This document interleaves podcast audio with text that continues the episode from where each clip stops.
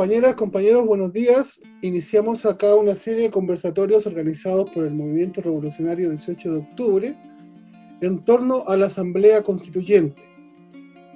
Durante varios eh, programas estaremos analizando en profundidad muchos de los temas que estimamos deberían ir en la constituyente que se organice, sea cual sea esta. Pero en el conversatorio de hoy, en particular, el que nos alegra mucho iniciar esta serie eh, de programas, estarán los dos miembros de Modatima. El movimiento de defensa por el acceso al agua, la tierra y la protección del medio ambiente, Modatima, es una organización nacida el año 2010 en la provincia de Petorca, en la región de Valparaíso, con el objeto de defender los derechos de los campesinos, trabajadores y habitantes de la zona que desde la década de 1990 vieron afectados sus derechos ante el robo y el acaparamiento del agua por el negocio agroindustrial de empresarios coludidos con políticos. Mudativa surgió exigiendo justicia en los ríos ante el robo de agua y el abuso de los poderosos, aquellos que hoy están amparados en garantías constitucionales y en el Código de Aguas que tiene privatizadas las aguas del país. Los objetivos de Modatima es denunciar y visibilizar los conflictos por el agua en la provincia de Petorca, en la región de Valparaíso y a nivel nacional. También han recorrido el país aportando en la visibilización del conflicto de las aguas, participando en cientos de foros universitarios debatiendo en las distintas regiones de Chile y actualmente se encuentran en la región de, de Arica y Parinacota, en Valparaíso, en la región metropolitana, en la región de O'Higgins y de los lagos. También se han conformado una red de académicos y profesionales por la recuperación del agua. Para, para el movimiento revolucionario 18 de octubre es muy importante preguntarnos hoy acerca de algunos problemas fundamentales que tienen que ver, por ejemplo, con el estado actual del conflicto en torno a los recursos fundamentales.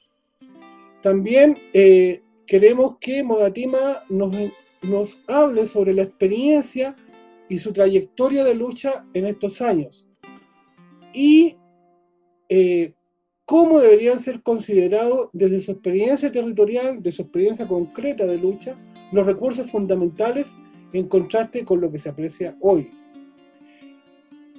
Eh, en esta oportunidad tendremos dos invitados de Modatima, Paula Cancino, que es habitante de la comuna de Lo Espejo, ingeniera en administración pública y vocera de Modatima en Santiago.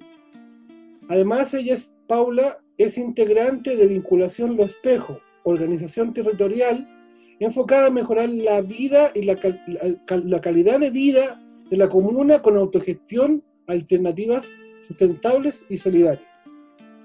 También hoy estará con nosotros Rodrigo Faúndes.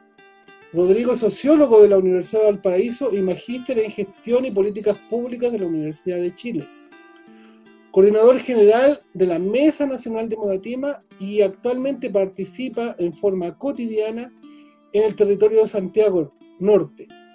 Forma parte de este movimiento desde su conformación hace casi una década, es decir, Rodrigo es uno de los fundadores. Quien conduce, hoy eh, me presento, soy Fabio Moraga, doctor en Historia por el Colegio de México, y soy profesor de historia latinoamericana hace más de 10 años y fundamentalmente he ejercido la docencia y la investigación en México. Hola Fabio, gracias por la invitación a ustedes, Movimiento 18 de Octubre, gran nombre. Sí, muchas gracias por la invitación, se agradece la presentación también. Bueno, entonces, eh, ¿Quién quiere lanzarse al agua primero?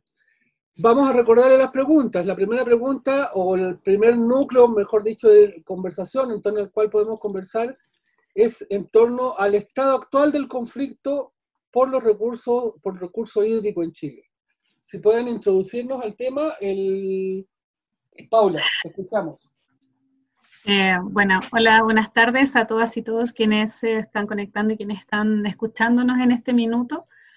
Eh, bueno, simplemente eh, dar una pequeña introducción porque a grandes rasgos estamos en una situación medioambiental crítica a nivel mundial y nosotros no estamos exentos de eh, digamos, del calentamiento global, ni tampoco del cambio climático, ni tampoco de, la sequía a nivel mundial que se está viviendo en distintas partes del mundo, pero también vemos que esto se ve agudizado por un sistema capitalista que se desenvuelve em, libremente por el, por el planeta sin tener, em, digamos, ningún freno eh, institucional, ningún freno eh, de los estados, sobre todo acá en Chile,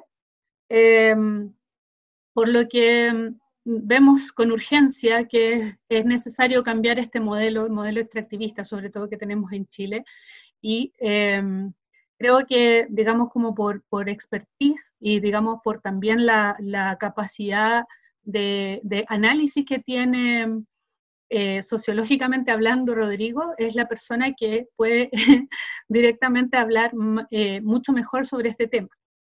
Así que mm, le doy el pase directo para que él pueda eh, explayarse mayormente sobre esto. Gracias por las flores, Paula. No, sí, es que podemos irnos complementando, pero yo diría que el, tema, la pregunta, para ir al hueso y al centro de lo que de lo que preguntan, la Paula da en el clavo en el sentido de mencionar que la cuestión ambiental, ecológica y como ustedes lo llaman de recursos fundamentales, desde el movimiento ambiental le llamamos de bienes comunes, bienes naturales, pero comúnmente es conocido también como recursos naturales o recursos fundamentales, eh, tiene un origen sistémico en, el del planeta, el modo de producción.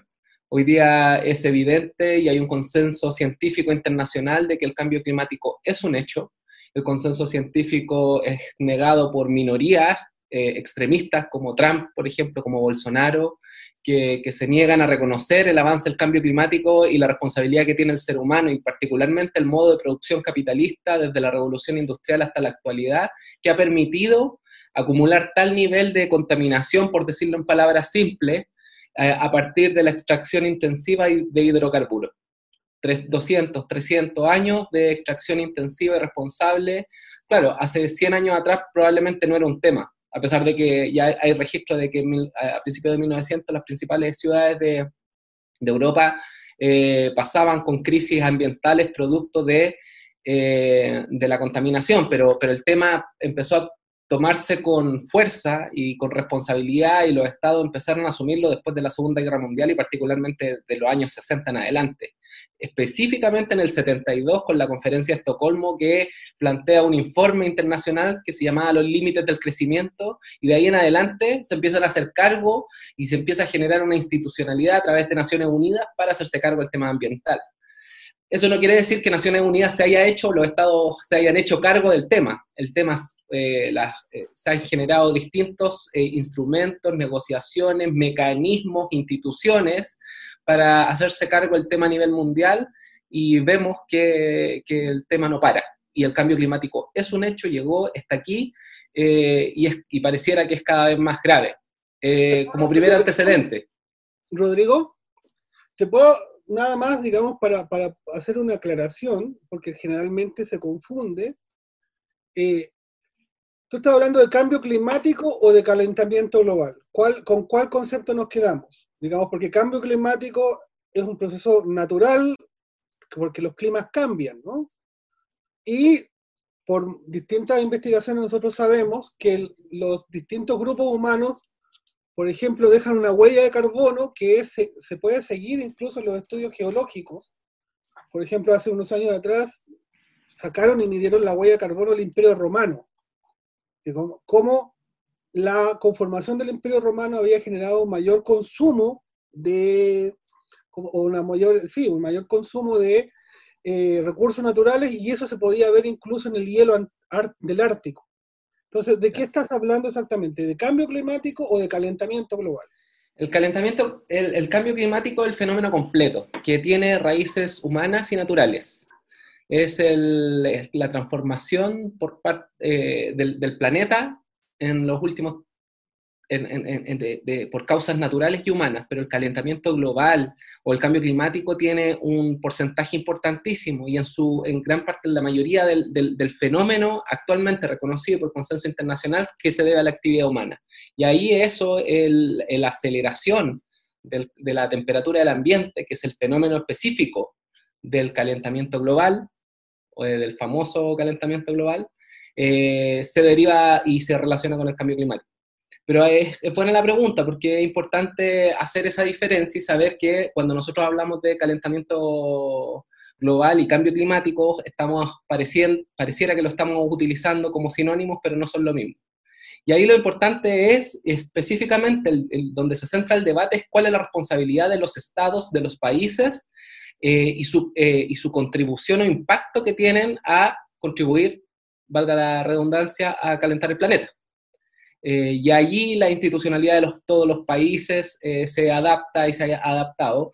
Y el consenso también internacional plantea que eh, los estados industriales, aquellos estados que tienen mayor desarrollo, por decirlo así, son los, más, los mayores responsables, en particular Europa, Estados Unidos, hoy día China y las potencias internacionales, porque son las que tienen más capacidad de producción y a la vez más capacidad de contaminación. Lo plantea como un dato de antecedente porque acá en Chile el fenómeno del cambio climático y del calentamiento global se vive de una forma bien particular. Chile es uno de los países más expuestos a este tema y más, vulnerable a este tema a nivel internacional, a nivel mundial. Por ejemplo, el año pasado salió un informe del Instituto Mundial de Recursos Hídricos donde plantea que Chile es uno de los países con mayor riesgo hídrico a nivel eh, mundial, dentro de los 20 países con más riesgo hídrico producto de este fenómeno, que es un fenómeno, como decía, principalmente causado por el ser humano, y no por el ser humano, por nosotros solamente, sino que por el modo de producción basado en la industrialización que está concentrada en los países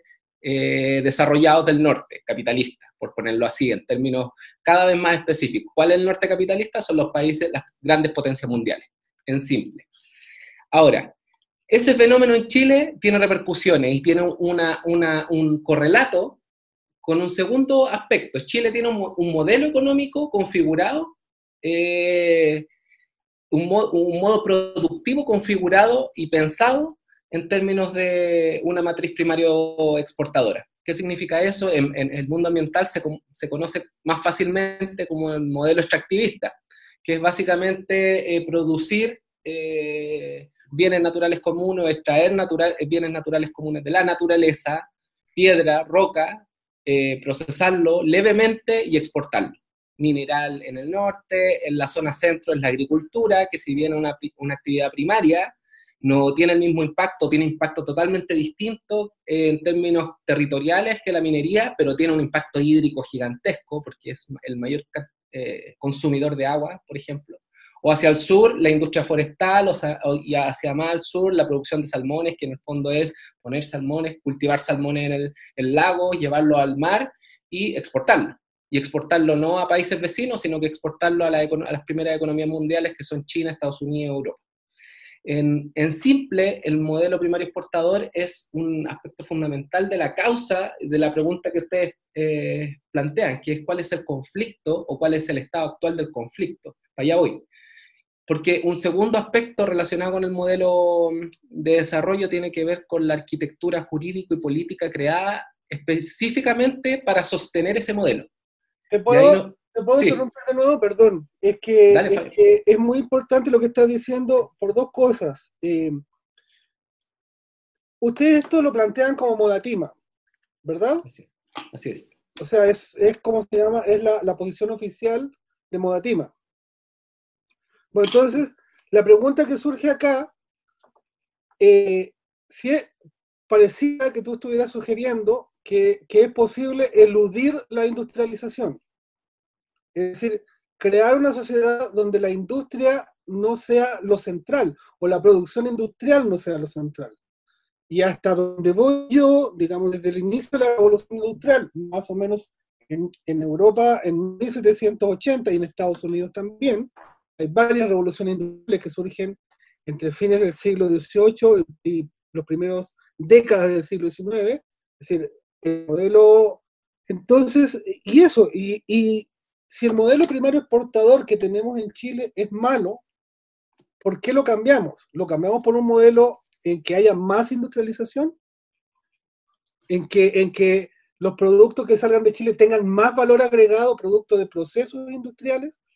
Porque hasta donde voy yo, el, el, producto, por ejemplo, de mayor, mayor grado de industrialización que tenemos en Chile es el vino, ¿no? que tiene más procesos industriales para sacar un producto eh, final y por lo tanto tiene un mayor valor agregado, un mejor precio en el mercado internacional.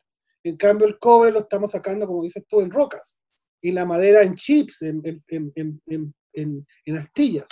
Entonces, más o menos, perdón, te voy a, voy a resumir eh, la pregunta. Quisiera que aclararas, ustedes plantean que en sí la industrialización es mala, es un proceso negativo, eh, teniendo en cuenta esto que te decía yo, que lleva 250 años de, historia de la humanidad y que surgió en distintos lugares del planeta.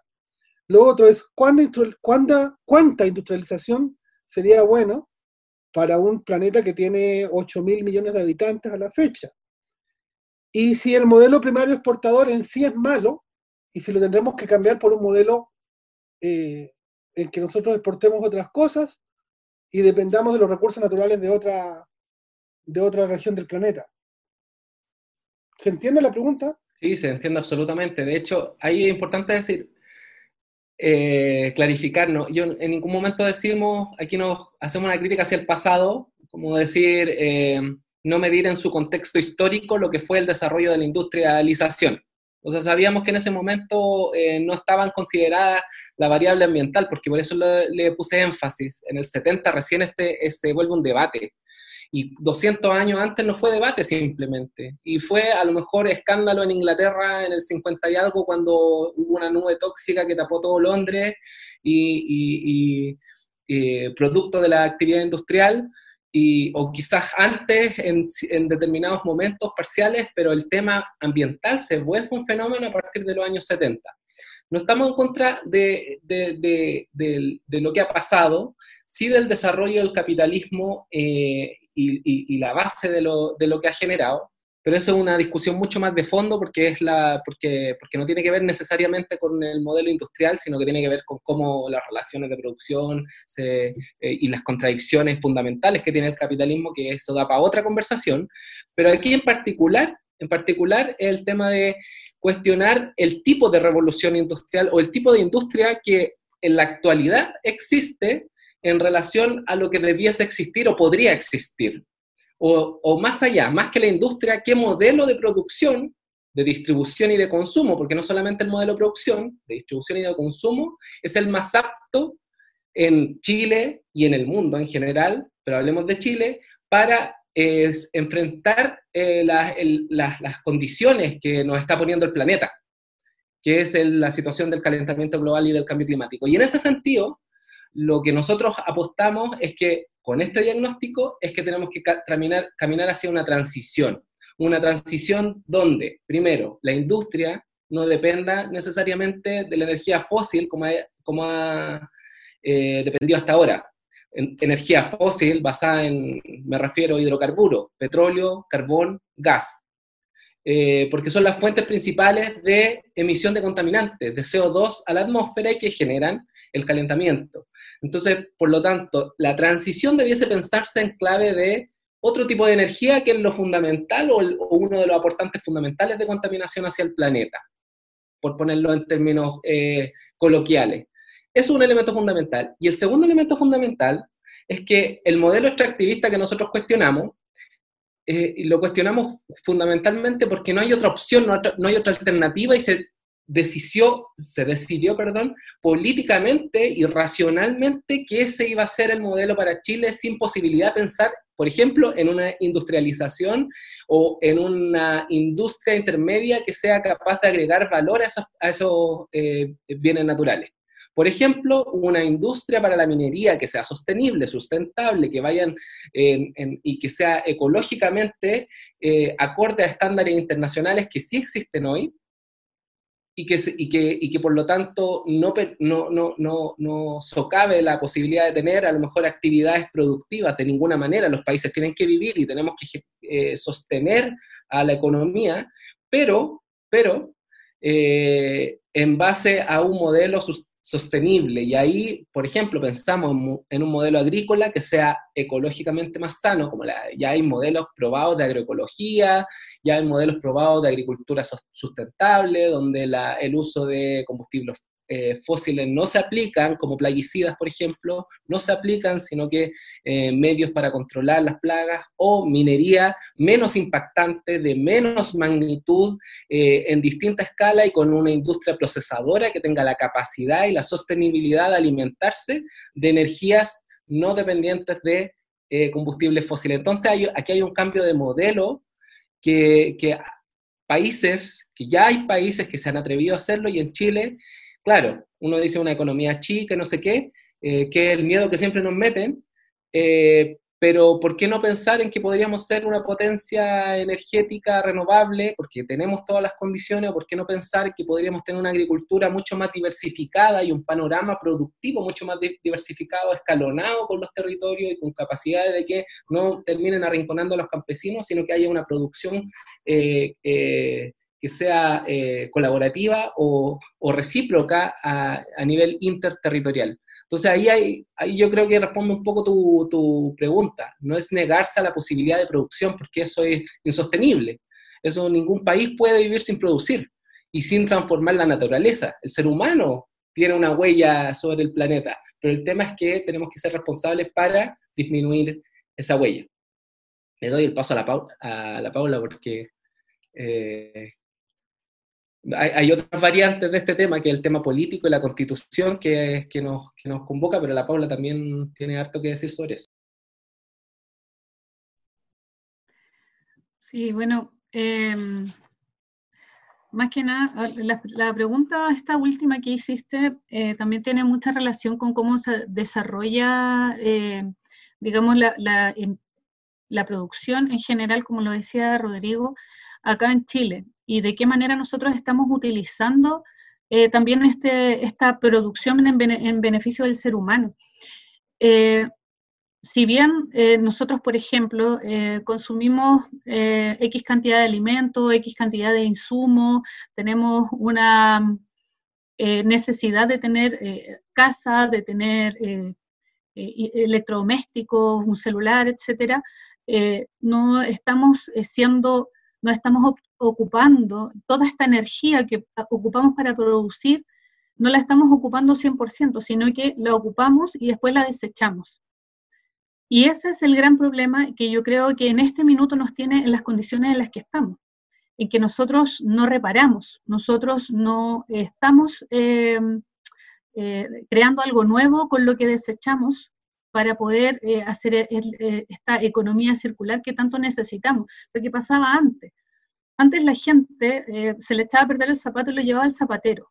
Y ayudaba también a la economía del zapatero o a la economía de la persona que trabajaba en costura arreglando su ropa, etc. Eso ya no está sucediendo hace muchos años. Acá lo que los tratados de libre comercio, por ejemplo, en Chile, acabaron con todo lo, que era la, la, producción de acá de, ropa nacional, la, producción de telas nacionales. Por ejemplo, yo me acuerdo que existía machaza, existía eh, Aluminios El Mono, existía Fantuzzi, muchos productores nacionales donde se daba valor agregado a la extracción de lo que nosotros mismos producíamos. O nuestra tierra producía cosas y esas cosas nosotros como, como habitantes de esta tierra le dábamos un valor agregado y eso lo exportábamos o lo utilizábamos nosotros mismos. Y asimismo, eh, también em, eh, desarrollamos distintas, distintas, eh, distintas cosas que ahora no se, están, no se están produciendo. Bueno, aquí iba con el tema de la, economía circular. Este es el gran problema que nosotros estamos teniendo a nivel mundial. Nuestras costas, nuestros ríos están plagados de plástico. Y eh, ese es un problema a nivel mundial. Y la producción de esto, esto es, puro petróleo en el fondo. esto em, es, una cantidad enorme de CO2 la que se libera a la atmósfera por eh, producir una botella plástica. Y nosotros no nos estamos haciendo cargo de ese, de ese CO2 que estamos liberando. O sea, los últimos 50 años se ha, liberado, se ha liberado más CO2 que los últimos 150 años anteriores. Entonces, ¿qué es lo que pasa? Si seguimos en este nivel de producción para poder sostener nuestra nuestras costumbres, porque esta es una cultura que nosotros estamos teniendo de lo desechable, si nosotros seguimos en ese nivel, nos vamos a acabar el planeta en menos de 10 años. Y no va a quedar oxígeno porque ya no van a quedar árboles, porque eh, lo vamos a consumir a través de la liberación de CO2 que se hace eh, extrayendo em, gas, extrayendo, bueno, cualquier eh, elemento fósil de la Tierra, carbono, petróleo, y eso lo seguimos liberando a través de nuestros automóviles, a través de las motocicletas, etc. Nosotros estamos apostando por eh, la economía circular en Modatima, pero también estamos apostando a tener propuestas desde la ciudadanía, porque en este minuto nosotros no estamos trabajando eh, en una constitución que nos favorezca como ciudadanos, nos están tratando como clientes, y como clientes lo único que les interesa es vendernos el producto. Eso para nosotros no es un tema. Eh, lo que se necesita en este minuto es obtener, obtener una independencia, obtener una soberanía. La soberanía sobre qué es lo que necesitamos comer como personas para, para poder tener una, salud, para poder tener, eh, para poder alimentarnos como, como debiésemos alimentarnos con una cantidad de vitaminas X, etc. No tenemos nada de eso. En este minuto nada nos garantiza el Estado. Entonces, ¿qué tenemos que hacer? organizarnos. ¿Y de qué manera nos organizamos? Veamos qué, cuáles son nuestras necesidades primordiales dentro de un territorio. Alimentación, salud. ¿De qué manera nosotros como personas que vivimos organizadas en un territorio podemos resolver esto? En, uno, en unas calles muy chicas, en una comuna, por ejemplo, yo vivo en la comuna de Los Espejos. La comuna de Los Espejos no tiene áreas verdes. La comuna de Los Espejos no tiene eh, plazas que tengan pasto, que tengan árboles. La comuna de Los Espejos es una de las comunas que tiene el, eh, número 97 de 99 en el índice de calidad de vida del año 2019. Entonces, no podemos esperar que venga la institucionalidad a resolvernos nuestros problemas y es necesario que nosotros mismos nos organicemos. En ese mismo sentido, es que se está trabajando hace mucho tiempo distintas propuestas para lograr una soberanía alimentaria, para lograr también que las personas se organicen en torno a huertos comunitarios, para poder tener un insumo, para poder tener eh, de dónde sacar eh, también no solo, no solo alimentación, sino que también hierbas medicinales, por ejemplo. Y mm, bueno, eh, la, pregunta, la primera pregunta que a nosotros nos habían hecho es cuál era el actual problema o cuál era la principal mm, eh, conflicto eh, respecto a los recursos fundamentales o los recursos que nosotros tenemos, que le llamamos bienes comunes. El principal problema es este, es que no los estamos valorando lo suficiente y pensamos que son infinitos.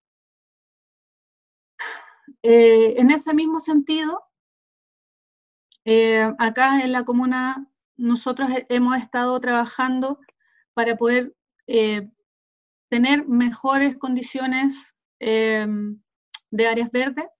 Sin embargo, a nosotros también se nos priva, estando en una comuna dentro de la región metropolitana, se nos priva de un bien esencial como el agua para poder regar los árboles que están en espacios públicos.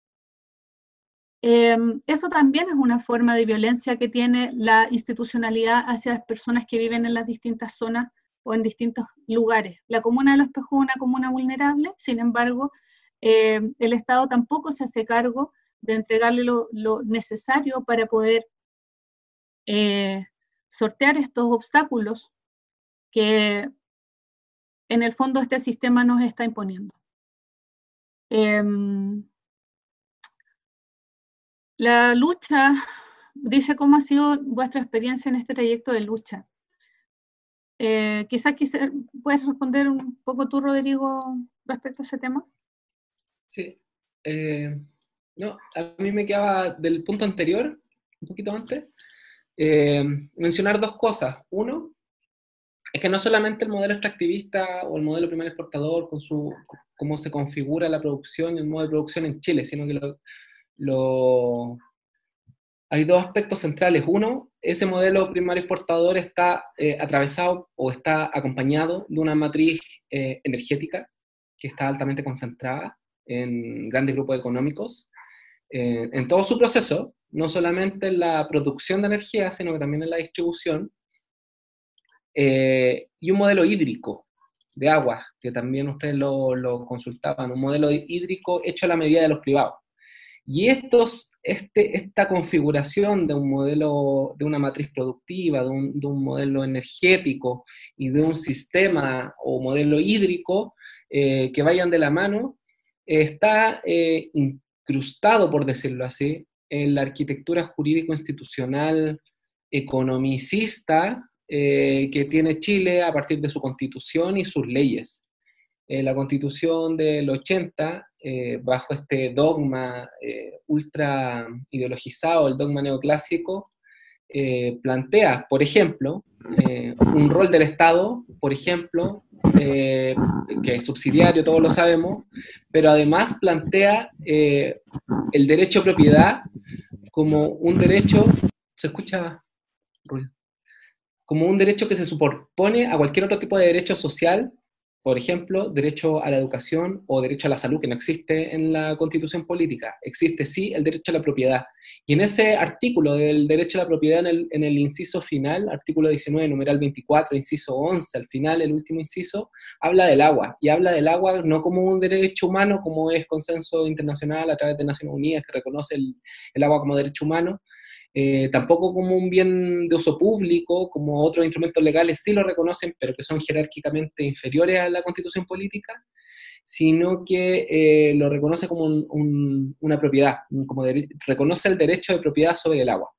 En particular dice eh, los derechos de los particulares sobre las aguas, reconocidos o constituidos en conformidad a la ley, otorgarán a sus titulares, los derechos de aguas, serán otorgarán a, a sus titulares la propiedad sobre ellos, eso quiere decir que yo tengo un derecho de agua, una empresa cualquiera, y soy dueño de ese derecho y por lo tanto eh, ese derecho de agua eh, viene por un, eh, inscrito por un caudal que se mide en distintas magnitudes, pero son de flujo, litros por segundo. Yo tengo un caudal inscrito y ese caudal que tengo inscrito en un canal o, en una, o, o de forma subterránea o en un río es mío ese caudal es mío. ¿Qué pasa cuando hay muchos propietarios de derecho de agua eh, en un territorio que tiene poca agua? Voy a poner el ejemplo clásico de la provincia de Petorca, se genera una presión extrema sobre ese bien, sobre el agua, eh, y termina sobreagotando el recurso. Entonces pasa que en Chile, ya estos estudios de la Dirección General de Agua lo plantean así, eh, que es una zona eminentemente agrícola, y aquí se conjugan todos los factores, que es una zona eminentemente agrícola, también tiene minería, mediana minería, y esa zona eminentemente agrícola no es agricultura de hortalizas para la producción interna, sino para la exportación, palto cítrico, eh, y esa gran arquitectura productiva que es monocultivo para la exportación, eh, consume mucha agua de partida, y todos los productores inscribieron tal cantidad de derechos de agua que eh, al cabo de una década secaron el valle. Secaron el valle, me refiero a la cuenca del río y los dos ríos están secos porque eh, hay una arquitectura plantada de, en, los dos ríos, Ligo y Petorca, de palto y cítricos que terminaron por sobreagotar el recurso, por sobreagotar el agua. Y eso fue por una racionalidad de que del Estado o de la constitución política y su legislación, el Código de Agua y otros instrumentos, que permiten que eso pase. Y durante 30 años se entregó más agua incluso, o más derechos de agua, del agua que existía disponible en las cuencas. Y en la práctica terminamos en una cuestión súper eh, como irracional, que es racional porque fue pensado políticamente de forma racional, pero es irracional porque uno dice, ¿cómo el Estado hizo esto? Eh, y entregó más agua de la disponible en las cuencas. Eh, y pasa, y pasa en gran parte de las cuencas del país. Los estudios, el último balance hídrico de la Dirección General de Agua dice que las cuencas están sobre otorgadas por el Estado, porque el Estado entregó derechos de agua eh, gratuitos y perpetuos, porque son gratuitos y perpetuos esos derechos de agua, a privados, y los privados fueron, lo utilizaron como cualquier derecho de propiedad. Por ejemplo, yo tengo derecho de propiedad sobre una casa o sobre un auto. Sí, tengo propiedad sobre un auto, pero en este caso son derechos de propiedad y lo transaron, lo utilizaron, especularon hasta el día de hoy y, se acabó el agua. Y pasa lo mismo con los distintos sectores productivos, pero el, agua, el tema del agua es el más representativo de, lo, de, esta desigualdad y de esta situación como un poco eh, esquizofrénica de, que pensar, no, no, vieron lo que se podía venir o realmente lo vieron y no, no, no midieron ninguna consecuencia. Entonces, ahí hay un ejemplo concreto y esto está amparado además en una institucionalidad, por ejemplo, él mencionaba el código de aguas, el código minero, eh, el, mismo código civil que, operativiza el derecho de propiedad eh, también, eh, la ley 19.300 de medio ambiente, que crea un sistema en los 90 y que se reforma el año 2010 creando el Ministerio de Medio Ambiente, el Servicio eh, de Evaluación Ambiental, que administra el sistema de evaluación de impacto ambiental, donde los grandes proyectos, por ejemplo, de inversión, energéticos, mineros, todos los proyectos industriales grandes tienen que pasar por el sistema de evaluación de impacto ambiental, eh, pero al pasar... Eh, que algo está fallando, que está generando una cantidad de impacto ambiental, a pesar de que pasen por estudios, por evaluaciones e incluso por participación ciudadana cuando requiere una declaración de impacto ambiental cada proyecto de inversión. Y existen también los tribunales ambientales, o sea, existe una institucionalidad supuestamente pensada para favorecer el modelo de negocios sobre los sectores productivos, y para qué, o sea, no valga decirlo igual, que gran parte de los sectores productivos de los que hablamos están altamente concentrados en grandes grupos económicos. Las grandes familias de Chile son las que concentran el capital eh, especulativo, que después lo sacan y lo meten en el sector financiero, pero está, surge de la renta de los recursos naturales, de los llamados recursos naturales. Entonces, la, y hay una legislación que mencionaba ambiental que es sumamente débil para sostener o para enfrentar los reales impactos de este modelo ambiental. Entonces, ahí esa es la, causa, a nuestro juicio, estos, estos elementos, estos distintos elementos, la causa de los principales conflictos ambientales que hay en el país. El Instituto Nacional de Derechos Humanos hace dos años hizo su último informe, este año lo actualiza, con y catastra 116 conflictos socioambientales de distintas índoles en todo el país agua, minería, energía, forestales, etcétera, etcétera. Y, a eso, y han ido creciendo, primero eran 92, después ahora 116 en el segundo informe, probablemente van a crecer en este tercer informe, entonces, claro, la situación ambiental es cada vez más conflictiva, hay cinco zonas de sacrificio en llamadas zonas de sacrificio en Chile, más estos conflictos ambientales, hartas comunidades contaminadas, entonces se empiezan a mezclar los factores y todo llega al mismo punto la legislación, el modelo económico, y que combinan de, la mano, bueno, y los temas culturales asociados, pero esas son las dos causas principales de, esto, de, la gran conflictividad socioambiental que hay, que hay en el país. Ahora sí te, la, te vuelvo la pregunta.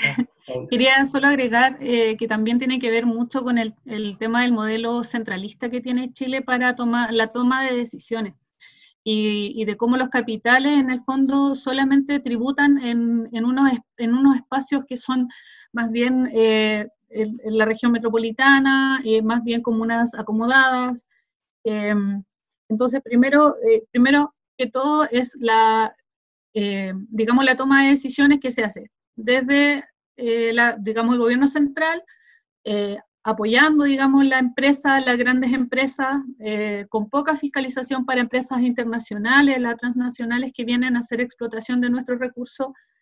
Em, además, em, por, ejemplo, no hay forma de que las comunidades tengan una toma de decisión dentro de eso, ni tampoco hay, eh, o sea, pueden consultarle, pero como decía Rodrigo, no es vinculante ninguna de, la, ninguna de, las, de las formas de consulta que tienen hacia la comunidad. Entonces, claro, les hacen esta consulta para decir, no, en realidad nosotros sí les consultamos a las comunidades, pero la decisión finalmente se termina tomando acá en eh, Santiago y en una comuna acomodada por tres o cuatro personas que en el fondo son las que van, eh, que son los dueños de la empresa con algún amigo o amiga político, política que sea eh, para él, digamos, como un cercano. Y ahí tenemos también el, cruce que hay entre la política y la economía en, en el país. O sea, que acá sabemos también todos y todas que existe una, como un le llaman el maridaje entre lo político y lo económico, eh, eh, es, nefasto, digamos, para justamente este tipo de, toma de decisiones que afectan a las comunidades en distintas regiones. Eh, finalmente, ¿quiénes son los que toman las decisiones? Las toman estas cuatro personas entre cuatro paredes, y no existe tampoco la descentralización, como decía, de los recursos, ni tampoco la descentralización de los tributos. Estas empresas siguen tributando en empresas, perdón, en comunas que se vuelven cada vez más ricas, y empobrecen a las comunidades y empobrecen a la zona, de ahí sale también el tema de las zonas de sacrificio. Nadie le consulta a las comunidades o nadie les consultó, por ejemplo, a Quintero Puchuncaví cuando instalaron la, hidrolex, la hidroeléctrica o cuando instalaron em, la Oxiquim o cuando instalaron eh, eh, digamos, todas estas empresas que producen la contaminación en Quintero y Puchuncaví, que afectan directamente a la salud de las personas que viven ahí. Em, entonces, eh, bueno, y como hay distintas, distintas afectaciones que ocurren con esto, em, también es complejo ver cómo nosotros no tenemos las herramientas eh, y, de cómo se conformó el Estado de cierta forma para que nosotros no tuviéramos las herramientas para poder contrarrestar esto. Eh, Rodrigo mencionó a varias eh, instancias y varias instituciones que en este, en este momento se están haciendo cargo de lo medioambiental. Sin embargo, ninguna de esas instituciones trabaja en conjunto. Cada uno tiene su base de datos, cada uno tiene alguna eh, pertenencia o no a, ciertas cosas y el otro no puede tomar decisión respecto del tema del, que, del que está más allá. Entonces, finalmente, la gente, ¿qué es lo que hace? Denuncian una, no, le dicen, ¿sabe que tiene que ir al Ministerio, no sé, o Agricultura, o tiene que ir eh, a la DGA, o tiene que ir... Entonces, la gente se aburre, la gente se agota. Y esas son las, las, vivencias que tiene eh, en este minuto la gente que está eh, con eh, problemas eh, de salud, por ejemplo, que no tiene cómo denunciar que les está afectando directamente a la salud. son años. ¿Cuánto tiempo llevan las chicas de, de Musosare, de, de las mujeres en zona del sacrificio, haciendo esta denuncia? Y sin embargo, hasta ahora todavía no hay una resolución respecto al tema, todavía no cierran las, la mm, eléctrica a carbón que funcionan allá, eh, les dan plazos primero de 30 años, después los rebajan, pero eso no es una solución inmediata. La gente se sigue muriendo, los niños se siguen enfermando y seguimos en esta situación por, eh, por cuánto tiempo más, mientras no cambiemos la constitución y no pongamos la, vida, la vida del ser humano, la, vida de, de los ecosistemas por sobre el dinero, por sobre la ganancia económica, que es lo que hace esta constitución en el fondo. Bueno, eh, gracias. Eh, eh, en, el, formato de trabajo que, diseñamos desde el principio, venía ahora una serie de preguntas. Yo quisiera, digamos, partir introduciendo más o menos, digamos, las preguntas, pero sin dejar, digamos, de, de hacer una, una acotación que tiene que ver fundamentalmente con nuestra pregunta central. Es decir, eh, hasta donde voy yo, el derecho de propiedad del agua está resguardado por la Constitución de 1980 eh, dentro del derecho a propiedad. Entonces, y ustedes están planteando ahora otro tema, que es el tema de la comunidad. Entonces, hace un tiempo nosotros estábamos discutiendo, el, estábamos discutiendo eh, eh, cómo deberían los puntos centrales de una nueva constitución y nos quedamos, pese a que lo planteamos, nos quedamos como, eh, por así decirlo, en pausa en el tema de cómo introducir la comunidad dentro de la nueva constitución, porque el artículo primero de la constitución actual habla de los derechos individuales. Entonces, en esa parte, es mi, es mi personal opinión, deberían ir también un reconocimiento a los, a los, a los derechos de la comunidad. Porque si no, no se puede meter en ningún otro articulado de la Constitución. Queda así como metido a la fuerza. Entonces, quisiera que ustedes nos dijeran un poco, porque como ustedes están introduciendo el tema de la comunidad, o ahí hay un problema, mejor dicho, digamos, digámoslo así. En este, en el, en el problema del tratamiento del agua, hay un problema que la, ustedes dicen la comunidad tiene que ser consultada o tiene que ser considerada en la ¿en qué? En el otorgamiento de los derechos de mm. agua. Los derechos de agua particulares tienen que desaparecer, tienen que ser regulados, tienen que disminuir, tienen que prohibirse a ciertas empresas o tienen que limitarse los derechos de agua. Eh, ¿Y cómo metemos la comunidad ahí? Entonces son como dos preguntas que quisiera que ustedes las respondieran. Es una, ¿dónde, en qué parte de la Constitución metemos el problema de la comunidad? Porque estaban hablando de la comunidad, digamos, eso sería una buena, una buena espacio para que ustedes hicieran una sugerencia de reforma constitucional. Eh, eso por un lado, porque además el tema de la comunidad nos abre un mundo de otros, de otros derechos y de reconocimiento de otros derechos, por ejemplo, las comunidades indígenas o de las comunidades agrícolas de las cuales ustedes tienen un poquito más de conocimiento. Entonces, quisiera que primero respondieran a esa pregunta y después vamos a ir con preguntas específicas. ¿De acuerdo? Ya. Eh, buena la pregunta porque va como al espíritu de la ley. Eh, el espíritu de la constitución del, 80 es principalmente individual. Se centra en el individuo eh, con un enfoque con un particular enfoque. Yo decía la economía neoclásica, pero eso traducido al derecho es, eh, del derecho subjetivo, es la visión individualista. Y eso implica que se reconoce al ser humano en tanto individuo y por lo tanto no hay ningún otro reconocimiento al ser humano en organización colectiva, en comunidad. Ese es un principio básico para entender, por ejemplo, que cuando uno eh, eh, ve eh, vulnerado algún tipo de derechos, tiene que eh, defenderse o acudir a la justicia por el perjuicio que a mí como persona, independiente que sea toda una comunidad como Quintero Puchuncaví, el tema ambiental justamente da para esta discusión.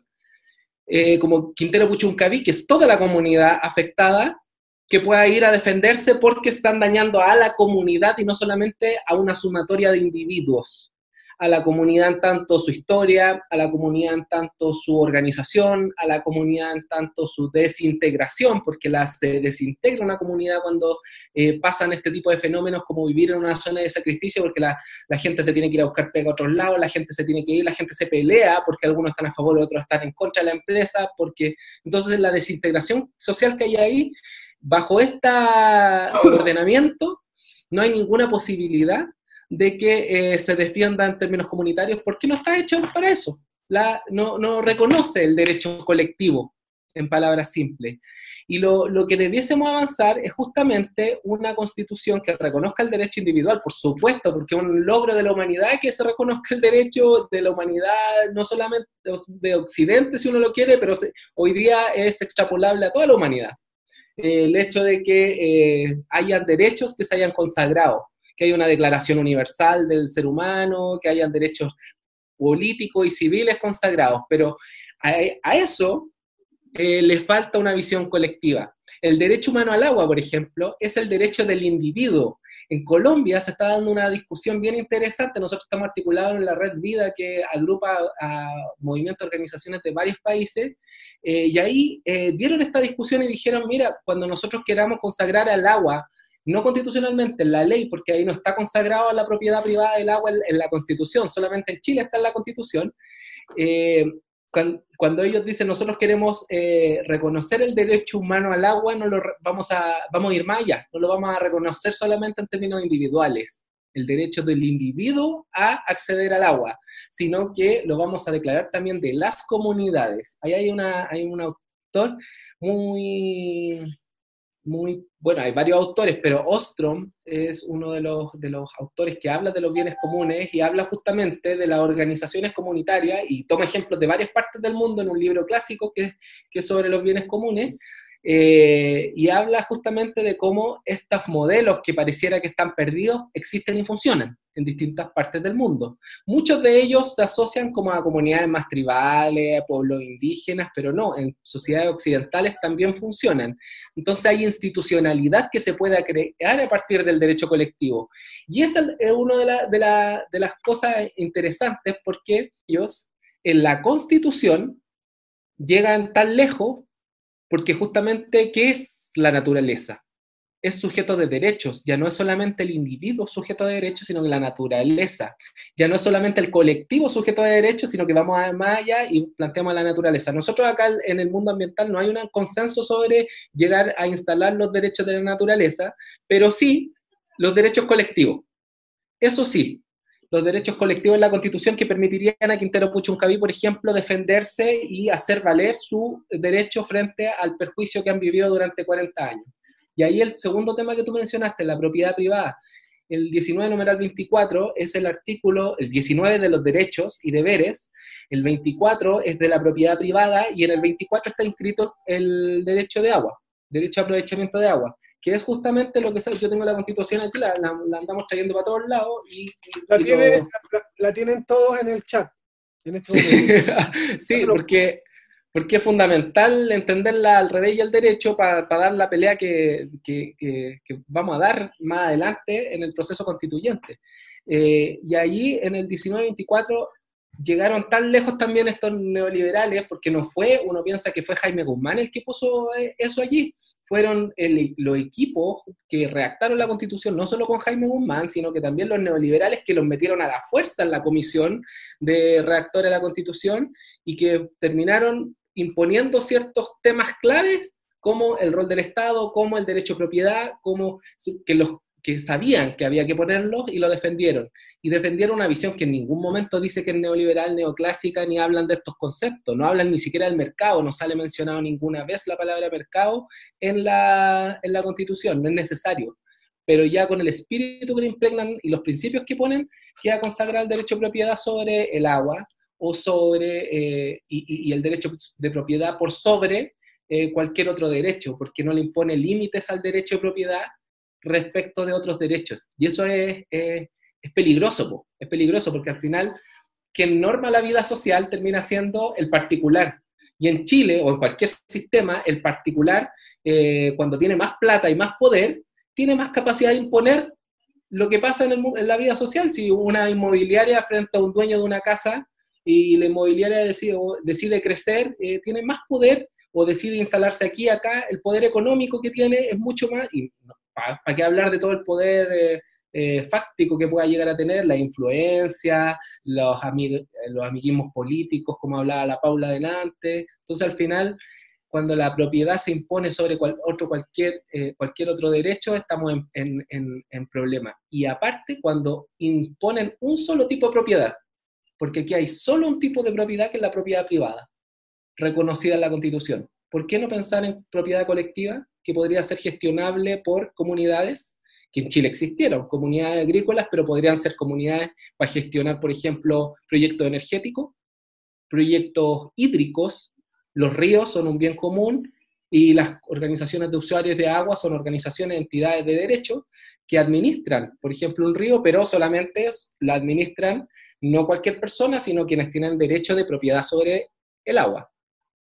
Entonces, eh, no me voy a dar más vueltas sobre este tema, pero yo creo que ahí hay un gran desafío y los tres grandes temas claves para la constituyente que tenemos que defender y tener muy claro el rol del Estado. No puede seguir teniendo el rol del mismo Estado, que le entregue al mercado a través del principio de la subsidiariedad, que tampoco está explícito, sino que está implícito, le entrega al privado la capacidad de gestionar los asuntos públicos o los asuntos de la vida social y económica, eh, los derechos, el articulado sobre derechos y deberes, pero derechos principalmente, y el tema de la propiedad privada. Tres temas claves que, que hay que entender y saber muy bien hacia dónde lo vamos a sacar y que se relacionan intrínsecamente con el tema ambiental.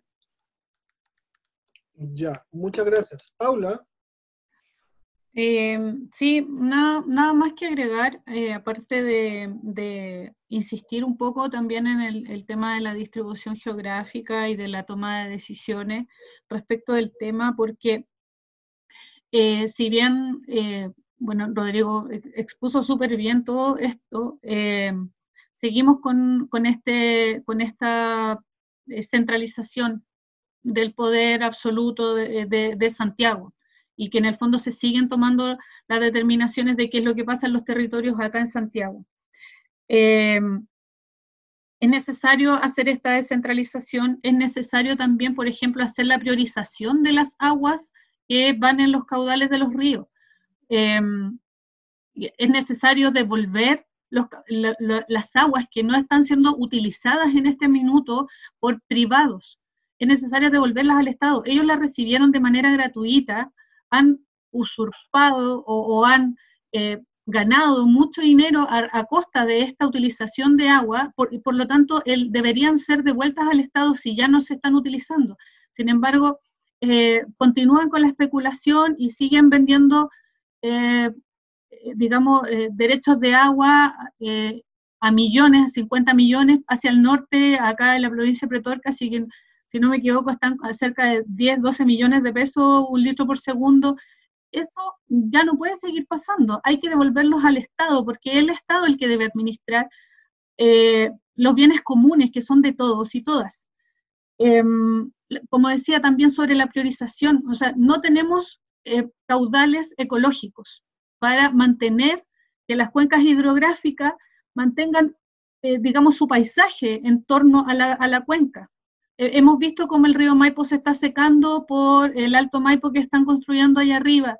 Hemos visto la, la, muestra del río Ligua, del río Petorca, que se secaron en absoluto, que los animales aparecen muertos de sed de hambre porque ya no existe ni siquiera forraje para que ellos puedan alimentarse.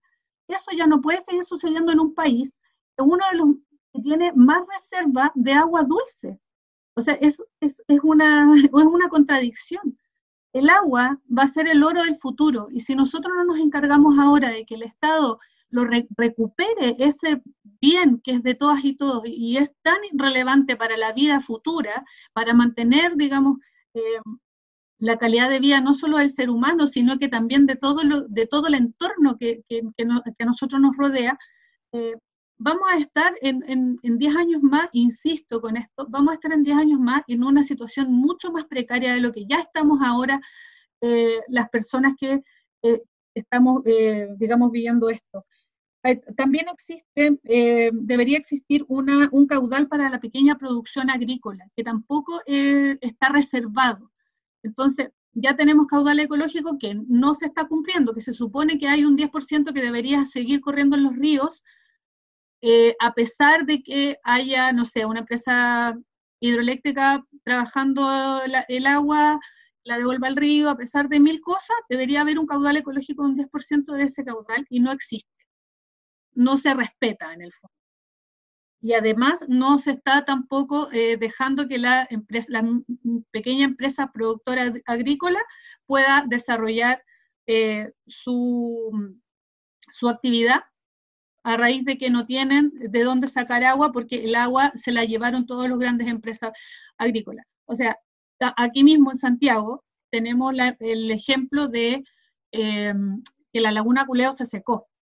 Se secó por unas viñas eh, que estaban, bueno, algunas viñas de uva y otros que estaban plantando guindas allá en ese sector. Pusieron además unos eh, condominios que hicieron unos pozos profundísimos donde se llenaron eh, del agua, las napas subterráneas se secaron y ya no se volvió a llenar la laguna Culeo a raíz de esto, porque ellos están utilizando toda el agua que llenaba la laguna Culeo y no se están, eh, no se están respetando, como dije anteriormente, ni caudales ecológicos, ni tampoco eh, los caudales para la pequeña producción agrícola. Bueno, también, eh, también decir que cuando nosotros hablamos de que el agua sea, vuelva a ser de dominio público, eso significa como el paradigma opuesto a lo que hoy día es entregarle a los privados la gestión del agua y la propiedad del agua, implica ir en el camino de que ya se ha avanzado. O sea, eh, gran parte de los países del mundo eh, controlan su agua en términos públicos. Chile lo tenía históricamente, que tenía un régimen de concesión de derechos de, aprovechamiento de agua, y desde la colonia, o sea, que antes se llamaban Merced, después empezaron a llamar derecho, eh, pero ese régimen era, era controlado fuertemente por el Estado. Había una institucionalidad que rugía, había una institucionalidad que decía, mira, el agua siempre ha sido, siempre fue reconocido y, fue muy, eh, fue muy, eh, muy valorada porque costó regar los valles de Chile, costó construir la arquitectura y todas toda eh, las obras de canalización para regar las ciudades.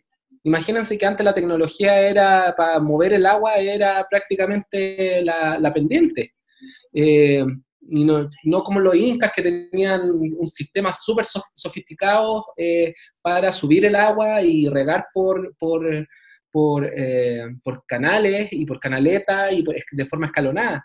Acá en, en, en, Chile, en el Valle Central, que, fue, que ha sido agrícola, hubo un, siempre, siempre el tema del agua ha estado, muy presente. Entonces, eh, no queremos no, y no planteamos con esto esta idea que los grandes empresarios se han articulado para, poner sobre la mesa de que cualquier forma que, eh, implique cambiar el estatus de la propiedad privada en Chile del agua eh, implica una versión expropiatoria que acepta la, que, que apunta contra la certeza jurídica de sus inversiones, porque ese es el fantasma que han puesto, por ejemplo, en toda la reforma del Código de Agua. Yo invierto, viene el inversionista extranjero, la empresa, para 20, 30 años, hacen su flujo de caja, sus proyecciones y dicen, sacan su, su, qué sé yo, su evaluación de proyecto y dicen ya, para 30 años estos son, incluyen los derechos de agua allí y dicen ya, vamos a tener agua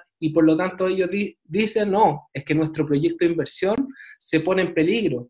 Nosotros decimos, ¿por qué se pondría en peligro un proyecto de inversión que ya tiene el agua suficiente para funcionar? Si lo que estamos hablando es de reasignar los derechos, de decir, usted, esto que era una propiedad, hoy día se va a transformar en una concesión. Y esa concesión a 20 años o a 15 años. Si, es, si usted no está utilizando bien el agua, porque la está usando para especular y para venderla, eso se lo vamos a quitar y se la vamos a reasignar a quien realmente la necesite. Aparte lo que decía la Paula de todos los temas de priorizar a los, al derecho al consumo humano, de priorizar los ecosistemas, de priorizar los elementos básicos, las economías locales, los pequeños campesinos, pero aparte de eso necesitamos como una orientación y una racionalidad en el sistema de agua. Y por eso es importante mirar otros modelos de gestión integrada donde los actores se integran y el Estado asigna derechos, no es el mercado. Y no es el mercado, al final el mercado tiende a la concentración, porque los más grandes pueden comprarse todos los derechos y al final terminan pocos actores teniendo mucha agua y muchos actores teniendo poca agua, que es lo que ha pasado con la tierra, por ejemplo. Chile, eh, eh, con la reforma agraria, logró reasignar casi el 100% de las tierras del latifundio, pero ese 100% hoy día se, se, transformó radicalmente porque los privados, con la contrarreforma agraria en adelante, recuperaron la tierra o con beneficios del Estado en la dictadura o después comprándola. Y compraron la tierra y hoy día la relación es similar, de concentración de la tierra similar a la de antes de la reforma agraria. Y con el agua pasa exactamente lo mismo. Hay mucha concentración de agua y eso es favorecido porque el agua está privatizada, consagrada constitucionalmente. Bueno, gracias. Vamos a darle entonces el paso a algunas preguntas. He, tenido ahí, eh, tengo algunos problemas porque ustedes han avanzado en algunos temas mucho y las preguntas las hicieron hace rato, a medida que iban surgiendo, a medida que ustedes ponían, surgían preguntas, surgían preguntas, pero ustedes solo en parte las respondieron. Vamos a dejar eh, que probablemente después de la edición vaya a ir al principio, que ustedes presenten a Modatima, ¿no? Tanto, digamos, tú que eh, manejas como un tema más general, como Paula, que lo hace en un territorio específico. Entonces, eh, vamos a dejar eso para el último, ¿no? Por favor, antes de que, de que se nos acabe el tiempo, porque creo que tú tienes que hacer tienes otro compromiso. A ver, vamos a ir por alguna pregunta. Dice, ¿cómo se puede integrar la comunidad para darle vida al río Concagua? ¿De qué manera en las actuales condiciones la comunidad puede fiscalizar los recursos de agua del río? ¿Pueden hacer esto la, la comunidad en, con el actual código de agua y con la actual constitución no tienen ninguna posibilidad o si hay un margen legal o jurídico en que pueda actuar la comunidad y pueda, por ejemplo, frenar la sobreexplotación del agua? Esa es una pregunta. Yo también tengo una pregunta, porque digamos, todos sabemos que el último año ha sido crítico, sobre, todos los últimos, desde los últimos 10 años a la fecha, cada vez ha sido más crítico el, problema con el agua y con la mala distribución o la mala utilización del agua. Pero ¿qué tanto ha influido la sequía de los últimos años en, esa crisis hídrica que tenemos actualmente? Y si esa crisis hídrica se ha remontado con las lluvias de los últimos meses. Entonces serían dos preguntas. Una sobre el problema de la crisis hídrica en general y, y la sequía, que en específico ha afectado a Chile, y la otra sobre, en, en específico, la la cuenca de la Concagua y cómo, se puede, cómo la comunidad puede, digamos, incidir en el control dentro de la, de la, actual legislación y dentro de la actual constitución. Eh, ¿Cómo se puede integrar la comunidad para darle vida al río Aconcagua? Es un gran tema porque eh, nosotros denunciamos siempre y lo hemos dicho en todas las escenarios, mesas, eh, lo hemos hablado con las autoridades cuando vamos al Congreso, a la reforma, a la discusión de la reforma al Código de Aguas que, que hay en curso, todavía está en curso, no se ha aprobado. Eh, en todos los escenarios posibles lo hemos dicho. El modelo hídrico, aparte de consagrar la propiedad privada sobre las aguas, termina siendo antidemocrático y excluyente. ¿Qué significa eso? Antidemocrático, ¿por qué? Porque quien tiene derecho de propiedad sobre el agua yo tengo, soy dueño de 100 litros por segundo, 200 litros por segundo. ¿Quiénes son ellos? No es usted, ni yo, ni la presidenta de la Junta de Vecinos, ni Modatima, ni...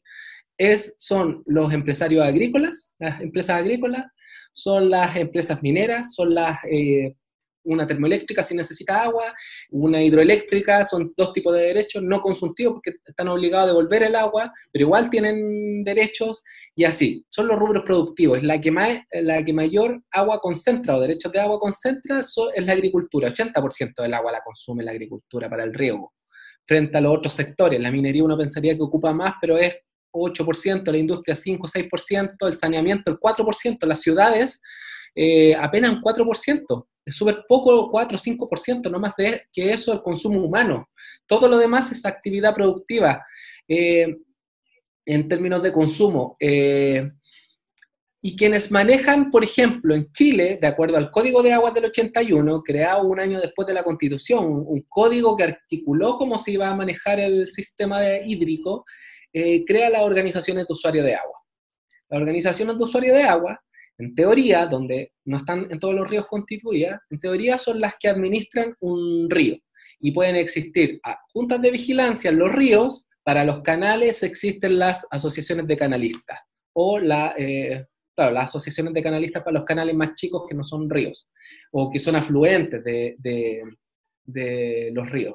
Ellos eh, son los propietarios de derechos de agua que se agrupan y dicen ya, se inscriben y dicen, y forman una organización, una entidad de derecho privado que, que tiene derechos, acciones, eh, igual que una empresa, eh, tiene acciones y quien tiene más derecho tiene más poder de decisión. Supuestamente quien tiene más derecho debiese ser todo eh, un voto. Yo tengo una empresa, independiente que tenga mil derechos de agua, por ponerlo en simple, debiese, tengo la misma, la misma poder de decisión que la persona que tiene un derecho de agua como un campesino que tiene 0,5 litros por segundo, 0,1 litro por segundo, frente a una empresa que tiene 500, 1000 litros por segundo, 2000 litros por segundo. Es mucha la, la diferencia, los grandes concentran. Eh, y ellos son los que administran. Y si uno empieza a recorrer las juntas de vigilancia del país, las asociaciones de canalistas del país, quienes están en la directiva de esas empresas, son, eh, o de estas organizaciones de usuarios de agua, son los grandes empresarios de las distintas cuencas. En la zona de la Concagua, por ejemplo, son las grandes empresas agrícolas, junto con, también está Codelco, también está Esval, también están, son las grandes empresas las que están ahí. Los campesinos son un voto más eh, para las cosas que se votan, porque no se, se es como una junta accionista. Eh, cómo funcionan. Entonces, y ellos tienen capacidad de invertir, capacidad de gestionar el agua, capacidad de decir nosotros vamos a construir un embalse con apoyo del Estado, vamos a postular un proyecto, construyámoslo. El tema de los embalses es un tema histórico en Chile, se han construido en los últimos años muy pocos, también nosotros somos resistentes a eso, pero lo importante es que, eh, es que el tema del embalse no es la solución a, esto, a, la, a la actual situación, porque al final es como nosotros decimos, pan para hoy, hambre para mañana. Construyamos embalse, acumulemos agua, pero el problema no se acaba, si el problema es de la gestión. Y esa gestión que solamente tienen los privados derecho a, tomar decisiones sobre el agua, termina siendo antidemocrática, porque los privados que más tienen están en la cabeza y los otros son carne cañón, en simple. Eh, antidemocrática y excluyente, el segundo principio que nosotros decimos que es, porque usted, yo, la Paula, los Modatima, las organizaciones de junta de vecinos, hasta los APR eh, en el sector rural, los eh, comités de agua potable rural, que son gestionados por la, por la comunidad. Son una, organización que se constituye y que tiene un sistema comunitario y, y alimenta de agua potable a 100 familias, por ejemplo. Y en todo el sector rural en Chile existen, abastecen al 10% de la población en Chile esos sistemas de agua potable. Existen 1.600 sistemas, son súper poco, poco conocidos en el ámbito urbano, pero en el ámbito rural son importantísimos. Pero ellos no están en las asociaciones de, canalistas ni en la junta de vigilancia, porque no son un rubro productivo, ni siquiera ellos. Ellos eh, no estamos nosotros, por lo tanto, al final, quien decide sobre el agua de un río son los que tienen derechos de propiedad. Y allí el Estado mira y solamente puede fiscalizar. En, última instancia, ¿cómo puede participar la comunidad desde afuera intentando hacer cambios? O la otra opción es eh, inventando acciones desde, por ejemplo, un municipio con alguna comunidad organizada que vayan, y hay un alcalde que se pro esta idea. Eh, el otro día, por ejemplo, estábamos en un foro con el Esteban Valenzuela, que fue alcalde de Rancagua en el 90, 90 y algo, y contaba que él hizo eh, por el plan regulador, reguló todo el borde porque los municipios tienen eh, jurisdicción, por decirlo así, sobre los bienes fiscales de uso público en su, en su territorio y un río, un bien nacional de uso público, por lo tanto, no el agua, sino el río, la caja del río, eh, administración de ellos, y ellos pueden decir, mira, nosotros vamos a hacer aquí una gestión integrada, vamos a plantar árboles y no vamos a permitir extracción de árido para, para en, el, en, el, borde del río, que pasa mucho y mucho, en muchos casos es ilegal. Pueden haber experiencias de participación así, pueden haber como en Petorca, se creó una oficina de asuntos hídricos que creó un banco de comunitario para los APR, estos sistemas comunitarios, apoya y trabaja principalmente con los APR, porque hay muchos APR en esa comuna, porque es una comuna más rural. En lo urbano es más difícil. Entonces, en simple, en simple la comunidad participa de, eh, de cosas muy... Eh, por mucha vocación e interés, pero legalmente no hay ninguna garantía para fomentar ni, ni, asegurar esa participación y que sea vinculante, como decía la Paula, es solamente saludar la bandera y cuando hay más voluntades políticas como de un alcalde, sí se puede, pero al final se va el alcalde y terminó allí y no incide sobre el agua, sino puede incidir sobre el entorno, sobre entonces, al final es una participación bien reducida la que se puede en estas circunstancias. El sistema no está hecho para que la comunidad participe en torno al, agua. Bueno, gracias. Hay una pregunta que no me contestaste. El tema de la sequía.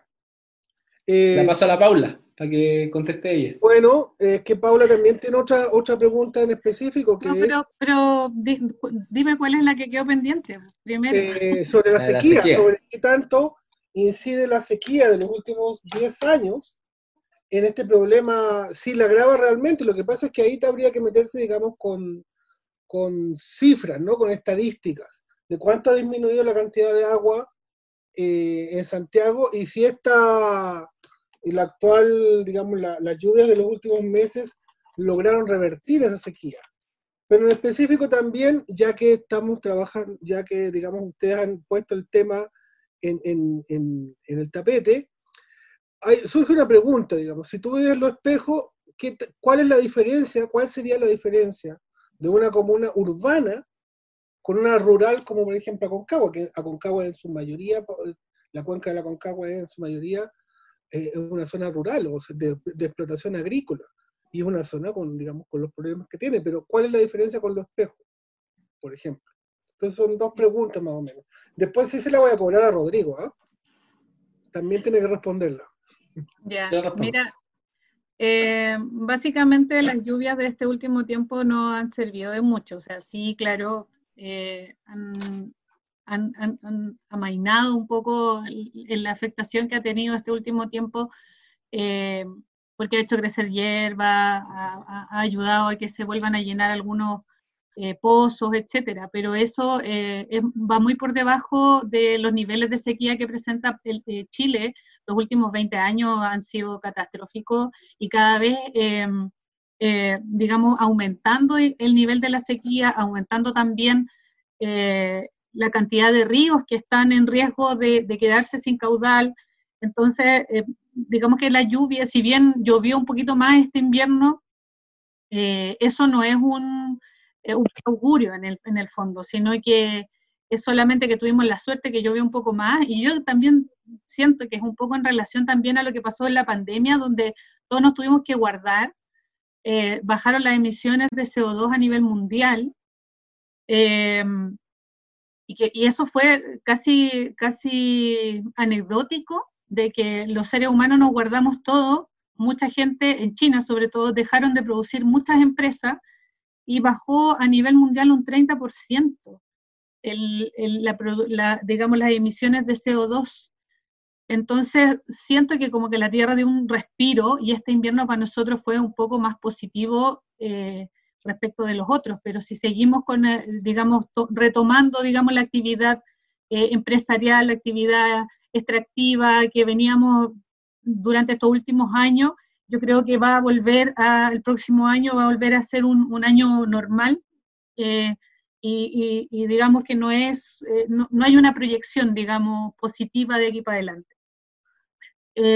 Respecto del otro tema de la comuna Concagua y la comuna de Los Espejos, bueno, la comuna de Concagua eh, tiene derechos de agua porque tiene un río. La comuna de Los Espejos no, no es así, solamente tiene unas napas subterráneas y que además las controla aguas andinas. Entonces, nosotros acá en la comuna no tenemos una, eh, como disponer de estos eh, o, cómo administrar estos derechos de agua porque realmente no, tenemos eh, derechos de agua. La, administra Aguas Andinas y Aguas Andinas acá es el mismo tratamiento que tiene en cualquier zona urbana. Eh, las diferencias están en que, si ven en, el, en, el, río Aconcagua, digamos, hay, quizá exista o falte organización de las comunidades para que puedan poder hacer una, eh, una denuncia pública, una denuncia en conjunto para poder lograr alguna, algún beneficio también para la comunidad. No, eh, en la comuna de Los Espejos es bastante complejo ese, ese tema, porque acá cada uno eh, tiene que ver su cuenta del agua y con eso es suficiente. Y bueno, y, cada uno también, o sea, aquí no hay, no, tenemos cómo luchar, con, es como David contra Goliat en el fondo, porque cada persona, como lo hablaba Rodrigo Denante, acá es el individuo contra, la empresa gigantesca eh, que está, está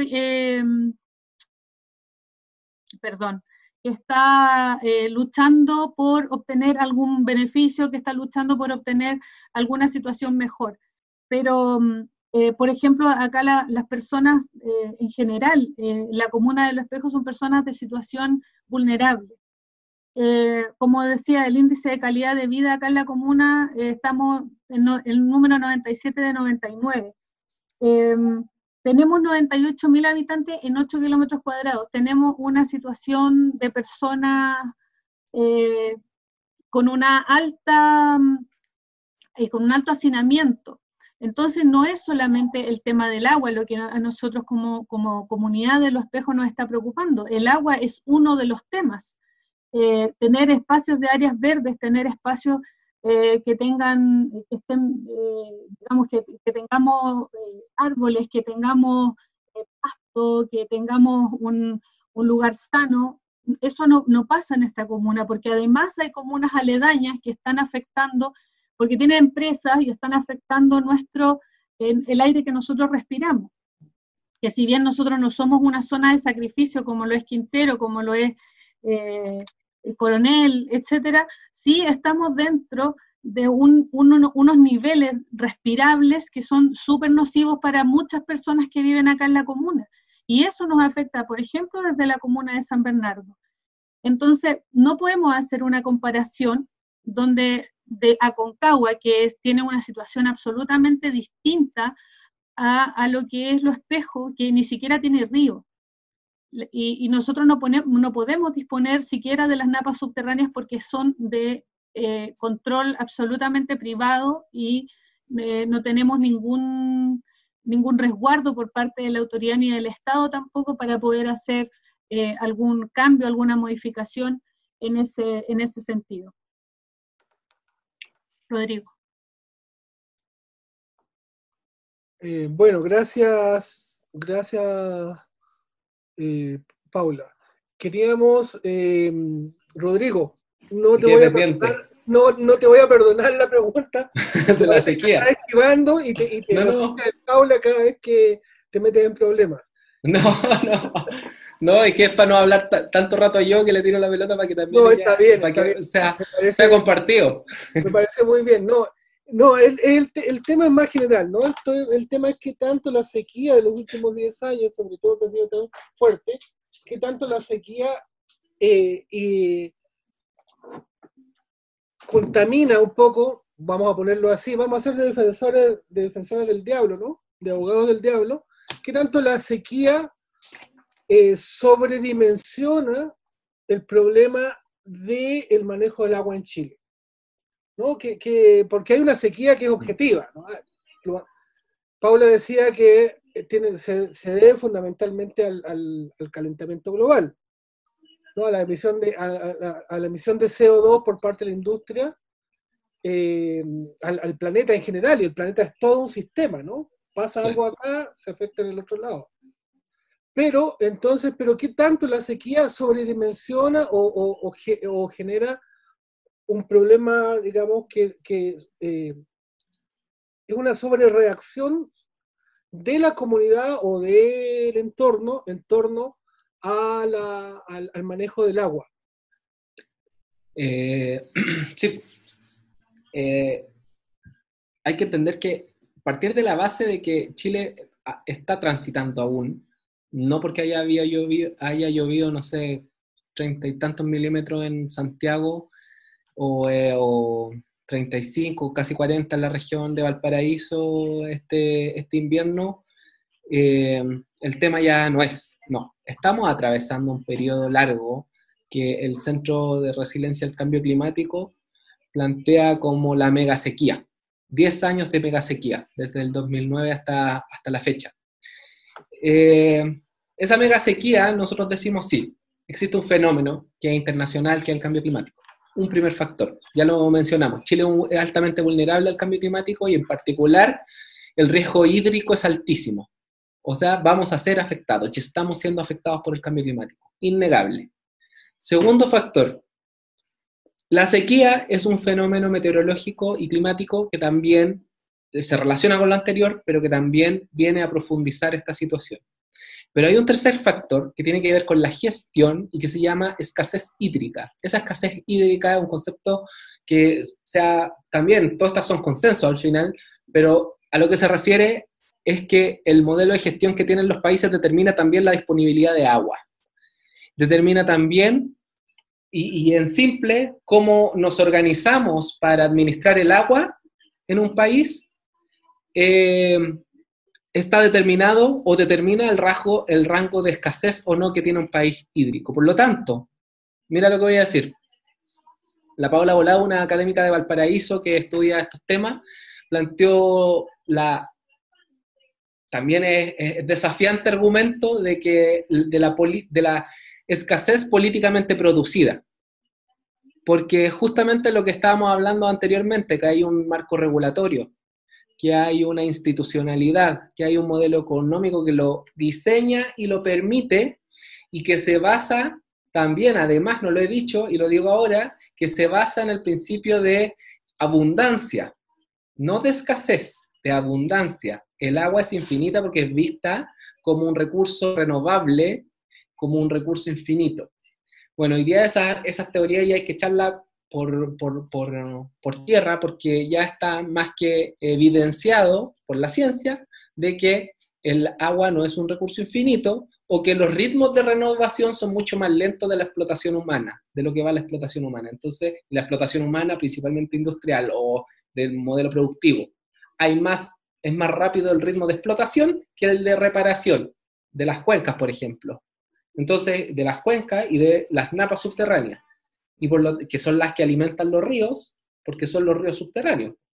Entonces, en simple, en términos simples, estos tres fenómenos, la sequía, el cambio climático y la escasez hídrica, se agrupan y cuando tenéis un modelo de gestión hídrica que está justamente desregulado y entregado al mercado y con todos los elementos que ya mencionamos, lo que pasa es que hay mucha competencia por este bien que es escaso, que no es abundante, que es escaso, sobre todo en la zona central, eh, para el sur, Chile, o sea, también hacer la nota al pie, salvedad, para el sur tenemos muchísima agua. Chile es eh, en promedio, de norte a sur, tiene más agua en promedio que la media mundial de agua de los países.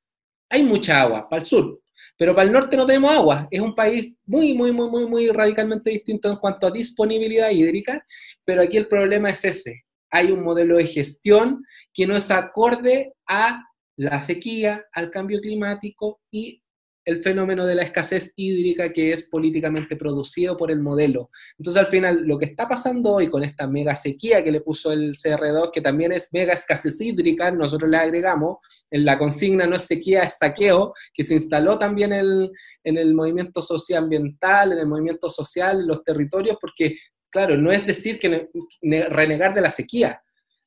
Hay algunos científicos nos salieron a decir, es sequía y es saqueo Claro, es sequía porque existe, pero también es saqueo, porque hay una, explotación intensiva y racional de los bienes comunes y sobre todo del agua.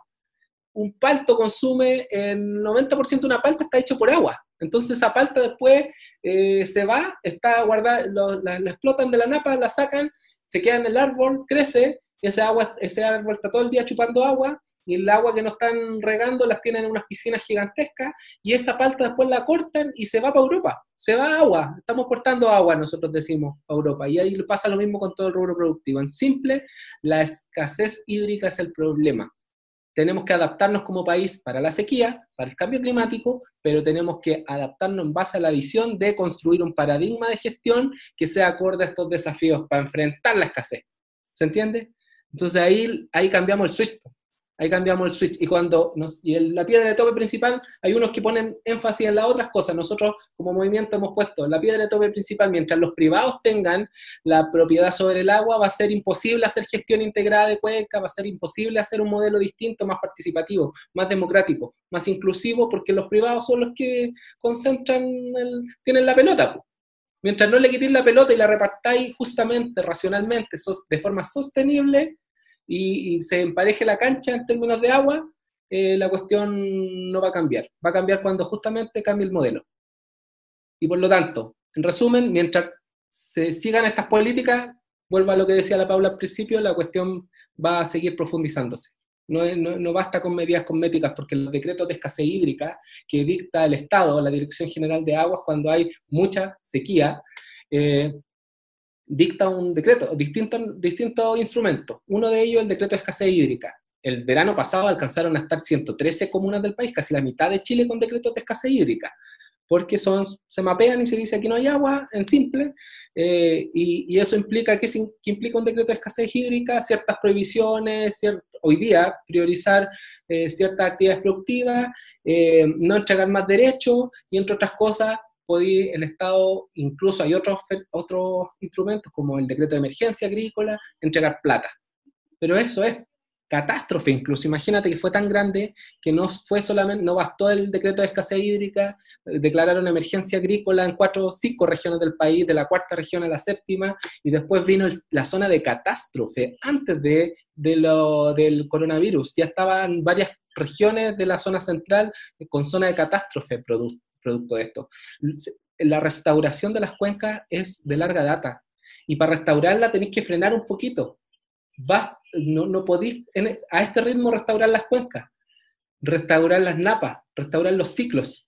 Y eso es lo que tenemos que tener conciencia. Estamos, eh, consumiendo más de lo que hay. teníamos esta agua y ya nos chupamos toda y estamos extrayendo el, el, diferencial para abajo. Estamos pidiendo prestada agua.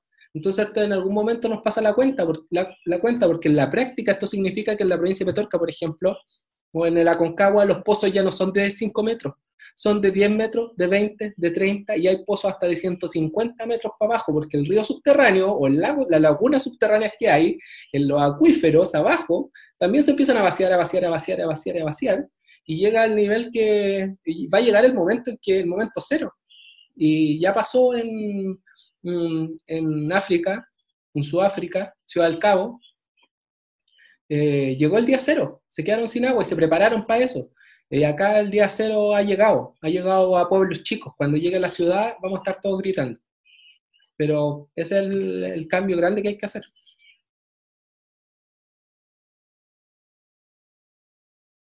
Bueno, muchas gracias. Eh, nos quedan solamente, yo diría, dos preguntas. Eh,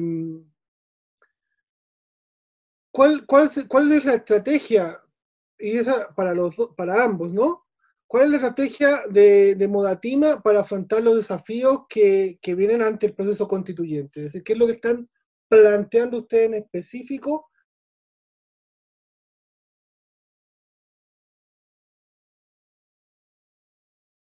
por lo menos este, este, esta, digamos, esta crisis que tenemos actualmente. Paula.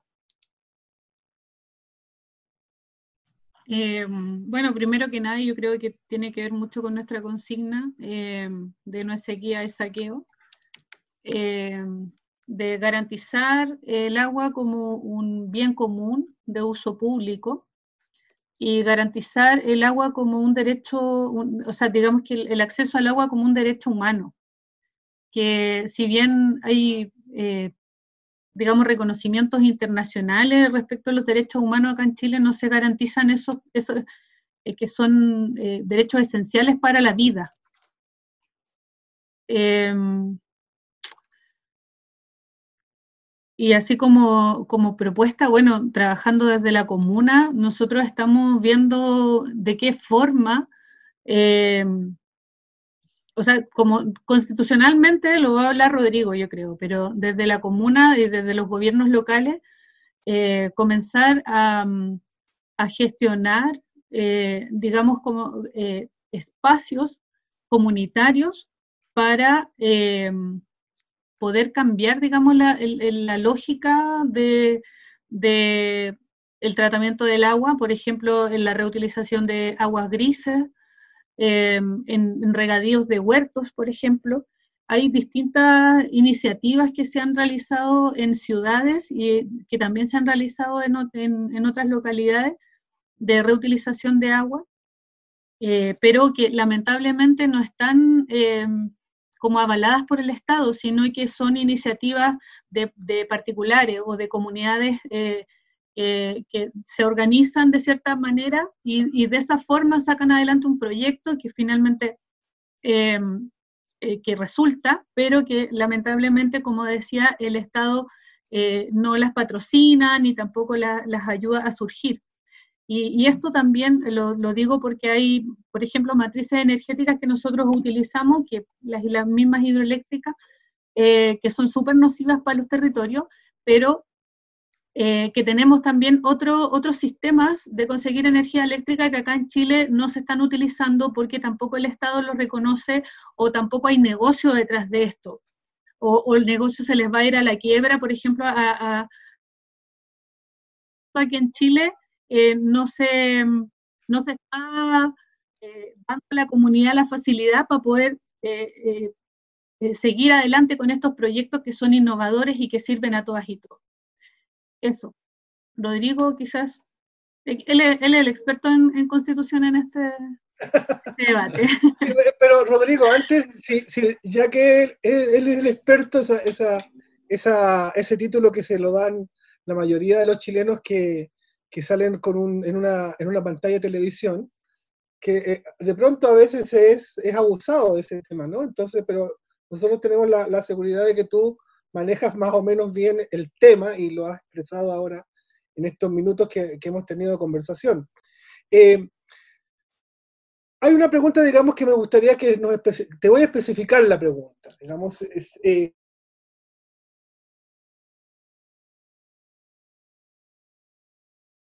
territorialmente Modatima, desde dónde y cómo plantean desde ahí, desde los territorios, su estrategia. Mira, nosotros hemos dado la discusión desde el seno del movimiento del 18 de octubre en adelante, porque tuvimos nuestro encuentro nacional como Modatima en noviembre, justo un mes después, antes del 15 de noviembre del acuerdo, el llamado Acuerdo por la Paz, antes del 15, pero después del 18, una semana antes del acuerdo, entonces estábamos ahí en caliente, cuando ya el tema constituyente era sí o sí, cuando el pueblo estaba en las calles, cuando y nos fuimos a cerrar a Petorca el encuentro nacional. Un, un movimiento que creció rápidamente en algunos, en pocos años, y pasamos de la provincia de Petorca a estar en 23 territorios del país. Eso en, en, casi todas las regiones del país tenemos gente organizada de Moatima y eh, nos reunimos y discutimos. Sacamos tres grandes resoluciones. Una, el Modatima en todos sus territorios va a incidir en la discusión pública constituyente para instalar los temas socioambientales de los que ya hemos hablado y a lo mejor después los puedo reiterar así como enumerar. Eh, los vamos a, a, ir a defender porque primero consideramos que el momento histórico es tal que el movimiento social que ha sido parte de instalar estos temas no puede quedarse afuera. El tenga el formato que tenga, sea el órgano que sea, venga como venga, pero tenemos que incidir en esa discusión. Una línea de trabajo de de incidencia en la discusión pública sobre estos temas. Entonces la incidencia ahora es más importante porque es la constitución. Entonces vamos a incidir con temas ambientales. Segundo, dijimos, es un escenario tan histórico que el movimiento social, ¿por qué va a entregarle solamente a los partidos políticos la posibilidad de que disputen o solamente a los especializados, los juristas o, abogados, abogadas especializadas en temas de constitución, la posibilidad de que redacte la constitución? Vamos a ir a la constituyente. venga como venga, Modatima va a llevar candidaturas constituyentes. No los discutimos en ese momento, los discutimos hace menos de un mes. Eh, segundo. Tercero, todo lo, en ese momento estaba Unidad Social, que era como el conglomerado de organizaciones que habíamos impulsado primero con un, con un espacio antes del estallido social, como un par de meses antes, en julio, que se llama Nos cansamos, nos unimos, una consigna para el 11 de julio, parece que fue para el Día de la Dignidad Nacional, y eso resultó, entonces dijimos, rearticulemos o sigamos, eh, utilicemos unidad social que estaban todas las, como las articulaciones nacionales, más muchas organizaciones locales allí, rearticulémosla y, y utilicemos ese espacio que ha costado tanto que los movimientos sociales en todos estos años confluyan en algo común, eh, utilicémoslo para que sea la gran vocería del movimiento social en estas circunstancias. Entonces empezamos a trabajar con unidad social. El problema es que el, acuerdo del 15 de noviembre hizo tambalear todas las confianzas y al final se, se fue para, no, no, es que se haya ido para la casa, pero perdió protagonismo unidad social, mucha gente se salió, algunos se recluyeron a sus partidos, militancia, otros se fueron, no sé si para la casa, pero a sus organizaciones territoriales. Nosotros como Madatima seguimos y dijimos, sigamos, hasta, hasta ahora estamos ya casi en un rol mucho más secundario con unidad social, pero estamos articulados con otras organizaciones, la FED, el Colegio de Profes, qué sé yo, el NOMA FP, el UCAMAU y así otras. Siempre hemos tenido una política de alianza muy amplia y diversa. Y en concreto dijimos, ya, pues, eh, ¿qué significa ir a la constituyente? Y empezamos a levantar un, espacio propio, es decir, una reflexión propia, ¿por qué nos, la constituyente no también otros espacios si se viene en un periodo electoral? ¿Por qué el movimiento social se tiene que restar de esos espacios? Siempre habíamos estado afuera como movimiento, nunca habíamos dado ese paso y por primera vez ya tomamos la definición, vamos a llevar candidaturas constituyentes en distintos espacios.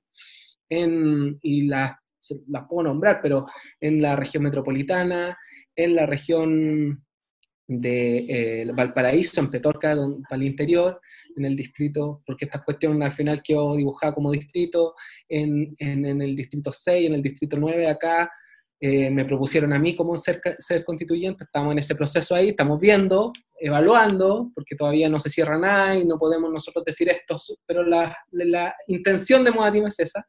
En el sur llevamos a la Manuela Arroyo, que es una abogada que ha defendido las causas mapuche, a los peñas ya en, el Gualmapu, en Temuco en específicamente, y toda la zona del distrito 25, creo, no, 23. Después en Osorno, una compañera que ha sido muy activa, muy, muy, muy activa en el tema de la lucha contra el sal, Allá ven que el año pasado quedó la embarrada con Esal, que por la contaminación y un episodio que tuvo a Osorno un mes sin agua.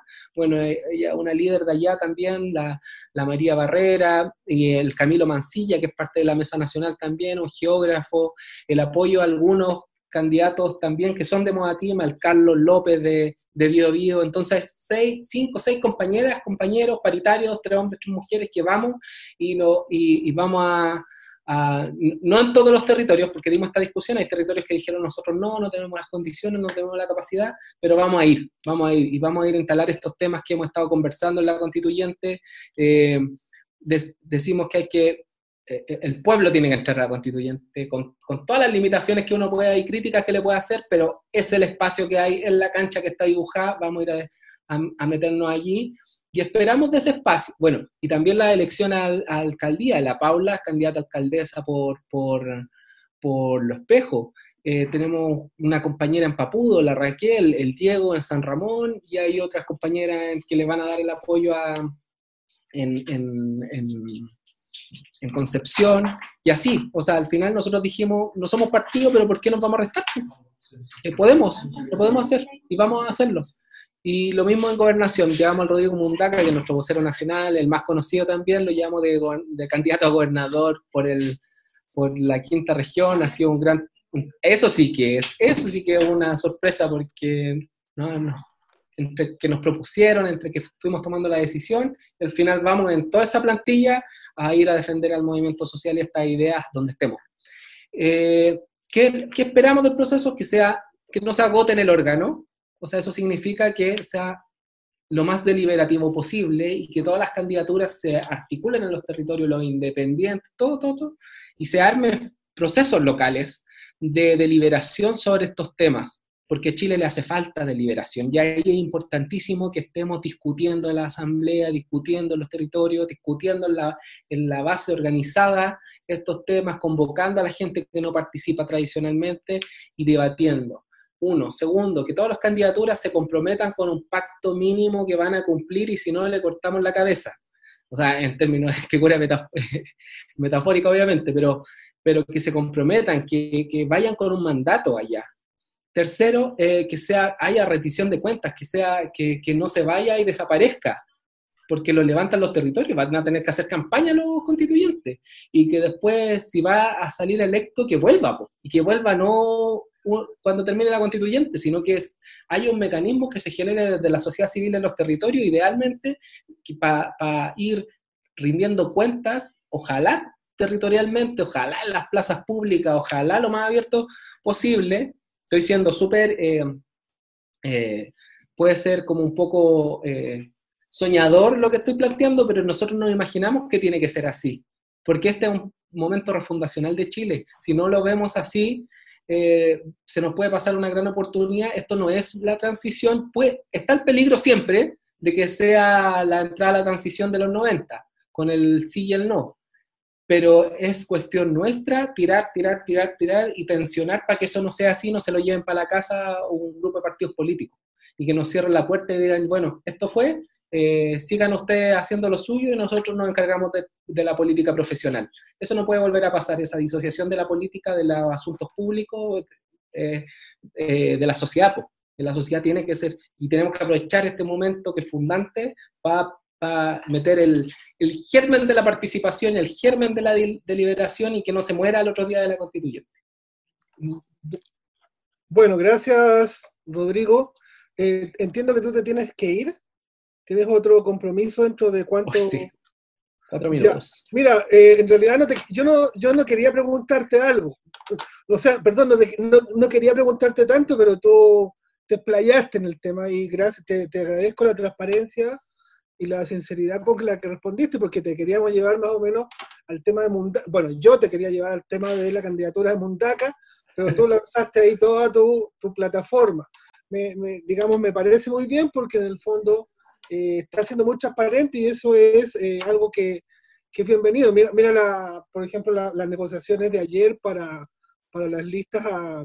Eh, no hay nada de transparencia en el, en el, sistema político y me alegra, digamos, que ustedes tengan esta, esta transparencia, esta forma de expresar lo que están pensando, lo que están diciendo. Entonces, te agradecemos mucho tu tiempo.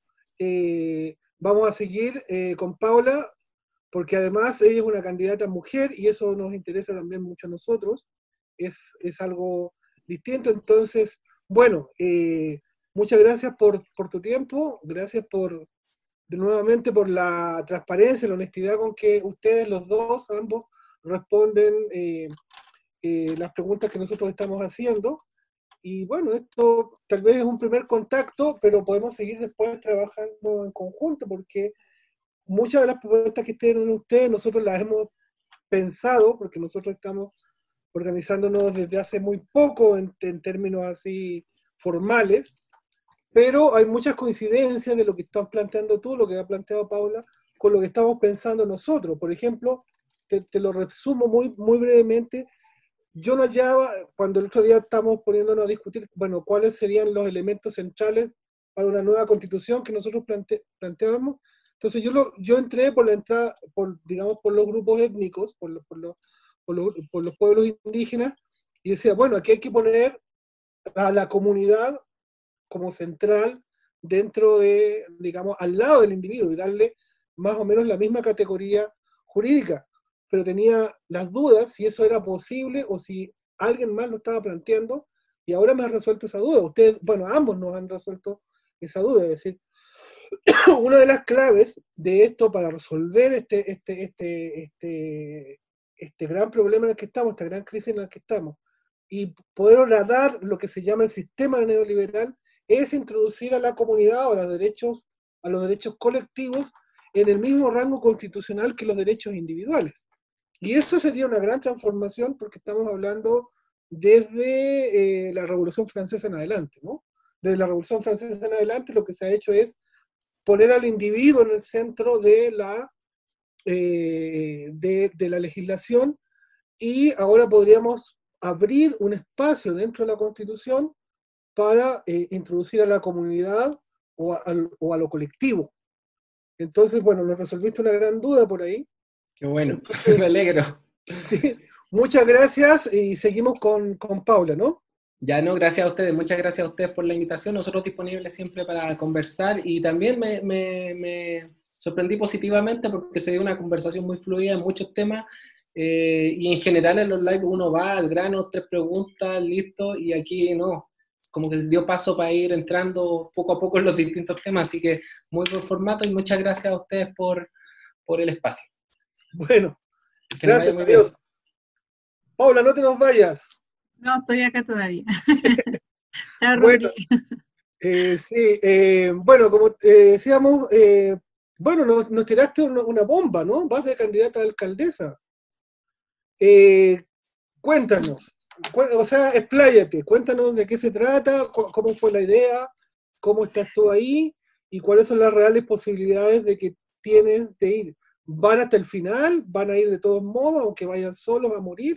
¿Van a, piensan alianzas con otros grupos, piensan pedirle a los partidos políticos pactos de exclusión, eh, en, fin, ¿no? Eh, el, ambiente político está demasiado tenso y demasiado movido estos últimos días, entonces cuéntanos tres cosas, ¿sí? ¿Por qué tú, mujer, decides ir a eso? Segundo, eh, ¿cuáles son tus posibilidades reales? Y tercero, eh, ¿vas a ir hasta el final, aunque vayas, aunque vayas sola? Em, ya, mira. Me estoy anotando para que no se me olvide nadie. ya, mira, eh, voy a partir por lo primero que era por qué yo eh, y por qué decidí hacerlo. Eh, acá en el territorio eh, venimos construyendo aproximadamente hace como 10 años eh, organización popular, organización de base, em, siempre, siempre en una comuna que es bastante excluida. Entonces, para, nosotros igual, em, en el fondo, por ejemplo, hace unos años atrás nosotros tratamos de levantar un parque que se llamaba Parque de la Memoria Víctor y Litre Quiroga, Víctor Jara y Litre Quiroga. Y en este parque nosotros pusimos árboles nativos 200 árboles nativos que hicimos las gestiones con CONAF, nos organizamos con las vecinas y los vecinos, éramos muchas organizaciones eh, sociales que trabajábamos acá y resulta que solicitamos a la municipalidad que pudiera poner terminales de agua para nosotros poder eh, regar los árboles. Finalmente nosotros tuvimos que hacernos cargo de regar los árboles, mermando, digamos, las cuentas de los vecinos y vecinas, porque ellos nos pasaban baldes con agua para poder regar los árboles y que los árboles repuntaran. Esto fue aproximadamente durante un año. Nunca recibimos respuesta de la autoridad comunal. Eh, poco a poco nos fuimos dando cuenta que además de ser una comuna postergada, eh, los líderes acá o eh, la, persona que estaba a cargo de la comuna no tenía ninguna intención en realidad de mejorar la calidad de vida de los vecinos y las vecinas, porque esto era algo muy fácil, era conseguir terminales de agua. justamente en, esa, en ese mismo periodo se nos cruzó o quizá un poco antes, se nos cruzó primero la construcción de las carreteras, que estaba Vespucio, se nos cruzó también la carretera eh, Padre Hurtado, er, era la antigua General Velázquez, y además la construcción y ampliación de las líneas de trenes de Rancagua Express. Entre todas estas gestiones, nunca se realizó nada por parte de la autoridad de los edil, del edil o de los ediles, que en ese momento era Carlos Inostroza y después fue eh, Miguel Bruna, que actualmente todavía está, eh, nunca se preocuparon de conseguir mitigaciones, nunca se preocuparon de hacer gestiones reales para que no mermar la calidad de vida aún más de los vecinos y vecinas que ya vivían acá y que les iba a afectar la bulla del, tren, les iba a afectar la bulla de la carretera, eh, iban a quedar eh, cortados con sus vecinos del frente, del otro lado de la carretera o del otro lado de la línea del tren. El asunto es que nosotros levantamos Organización Popular en esa época, hicimos gestiones, fuimos a pelearla, pero no resultó nada porque finalmente no tuvimos el apoyo de nuestra autoridad máxima comunal, que era en ese minuto Carlos Nostroza y después fue Bruna.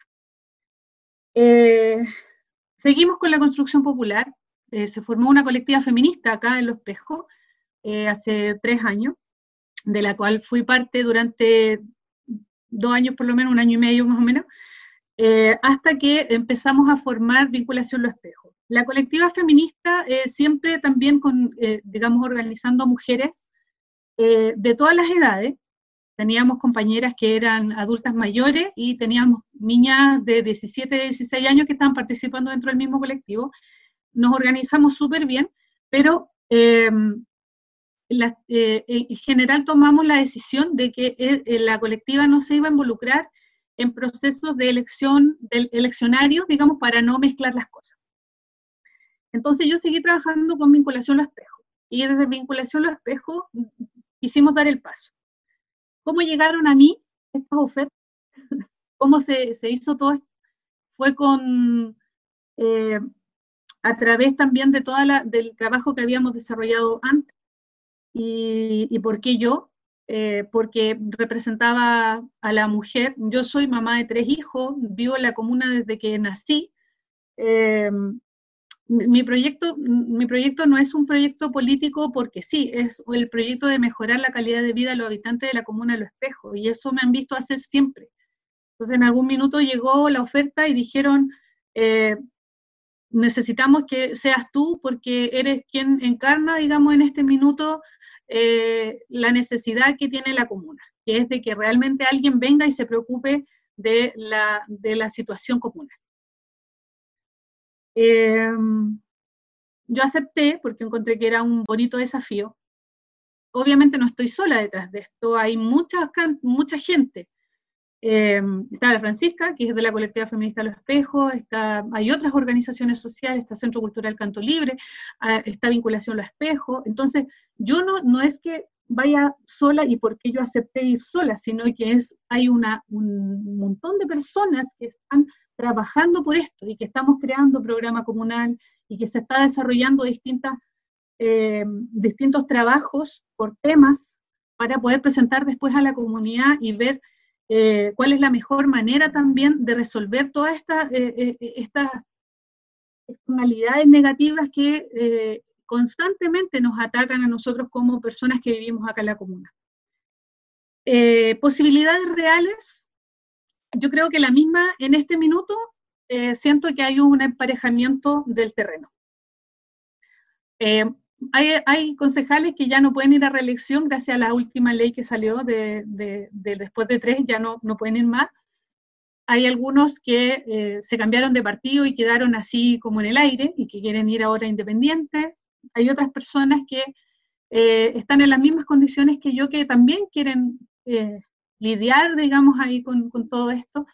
Sin embargo, eh, no veo, por ejemplo, una propuesta, una propuesta política, una propuesta de cambio, una propuesta programática respecto del mejoramiento de la comuna.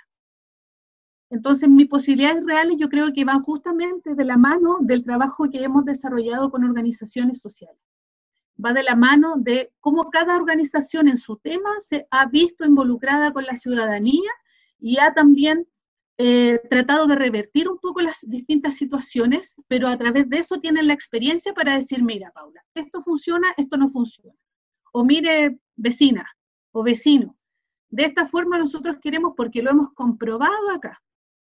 Eh, entonces, ha sido una, un, como te digo, una, una, trayectoria larga que realmente yo en en un principio no tenía intenciones de llegar a esto, pero se dio la posibilidad, recibí el apoyo de muchas personas y eh, finalmente me di cuenta que era un desafío que teníamos que abordar, era un desafío que si no lo tomaba yo lo iba a tomar otro y que quizás eh, las personas, no, o sea, que no, no se iba a tener tanto apoyo como en ese minuto yo lo estaba recibiendo. Y la última pregunta era, ¿hasta dónde estoy dispuesta a transar? Ah, ya. a llegar, a llegar. Ah. A ver, porque tu candidatura, perdón, ¿tu candidatura es de Modatima? Sí. Ya, entonces la pregunta es esa, porque... O sea, en, realidad mi, candidatura la política, la política, las cuchilladas son con ajo, ¿no? O sea, son, son eh, traiciones y... ayer, el show que vimos ayer es, digamos, es parte de eso, ¿no? Es solamente una muestra de eso. Entonces, ¿Cómo están pensando ustedes su, entre comillas, política de alianzas? ¿Con quiénes van a ir? ¿De quiénes van a buscar apoyo? Si tu candidatura es hasta el final, hacia morir, aunque saques eh, el 30% o el 0,1% de los votos. O sea, porque esas son las posibilidades, ¿verdad? O cuenta, ¿no? ¿Quién, dice que no? Ya, mira. Yo en este minuto voy a apoyar por el Partido de Igualdad. Eh, porque ¿Y por qué por el Partido Igualdad? Porque el Partido Igualdad es el partido que le ofrece a los movimientos sociales que demuestren que han tenido un trabajo territorial el espacio para que puedan levantar candidaturas en distintos territorios. Em, el Partido de Igualdad se conforma de una, de una manera distinta a lo que se han conformado. ¿Y por qué, por qué lo digo? Y, y, hago mención de eso porque de verdad es así como los, movimientos sociales que están componiendo en este minuto el Partido de Igualdad eh, son los que toman las determinaciones y no así las directivas o los altos mandos o las mesas o las cabecillas como pasa eh, en otros lugares, en otros partidos políticos que yo lo, he visto. para mí es una, mm, es una experiencia nueva.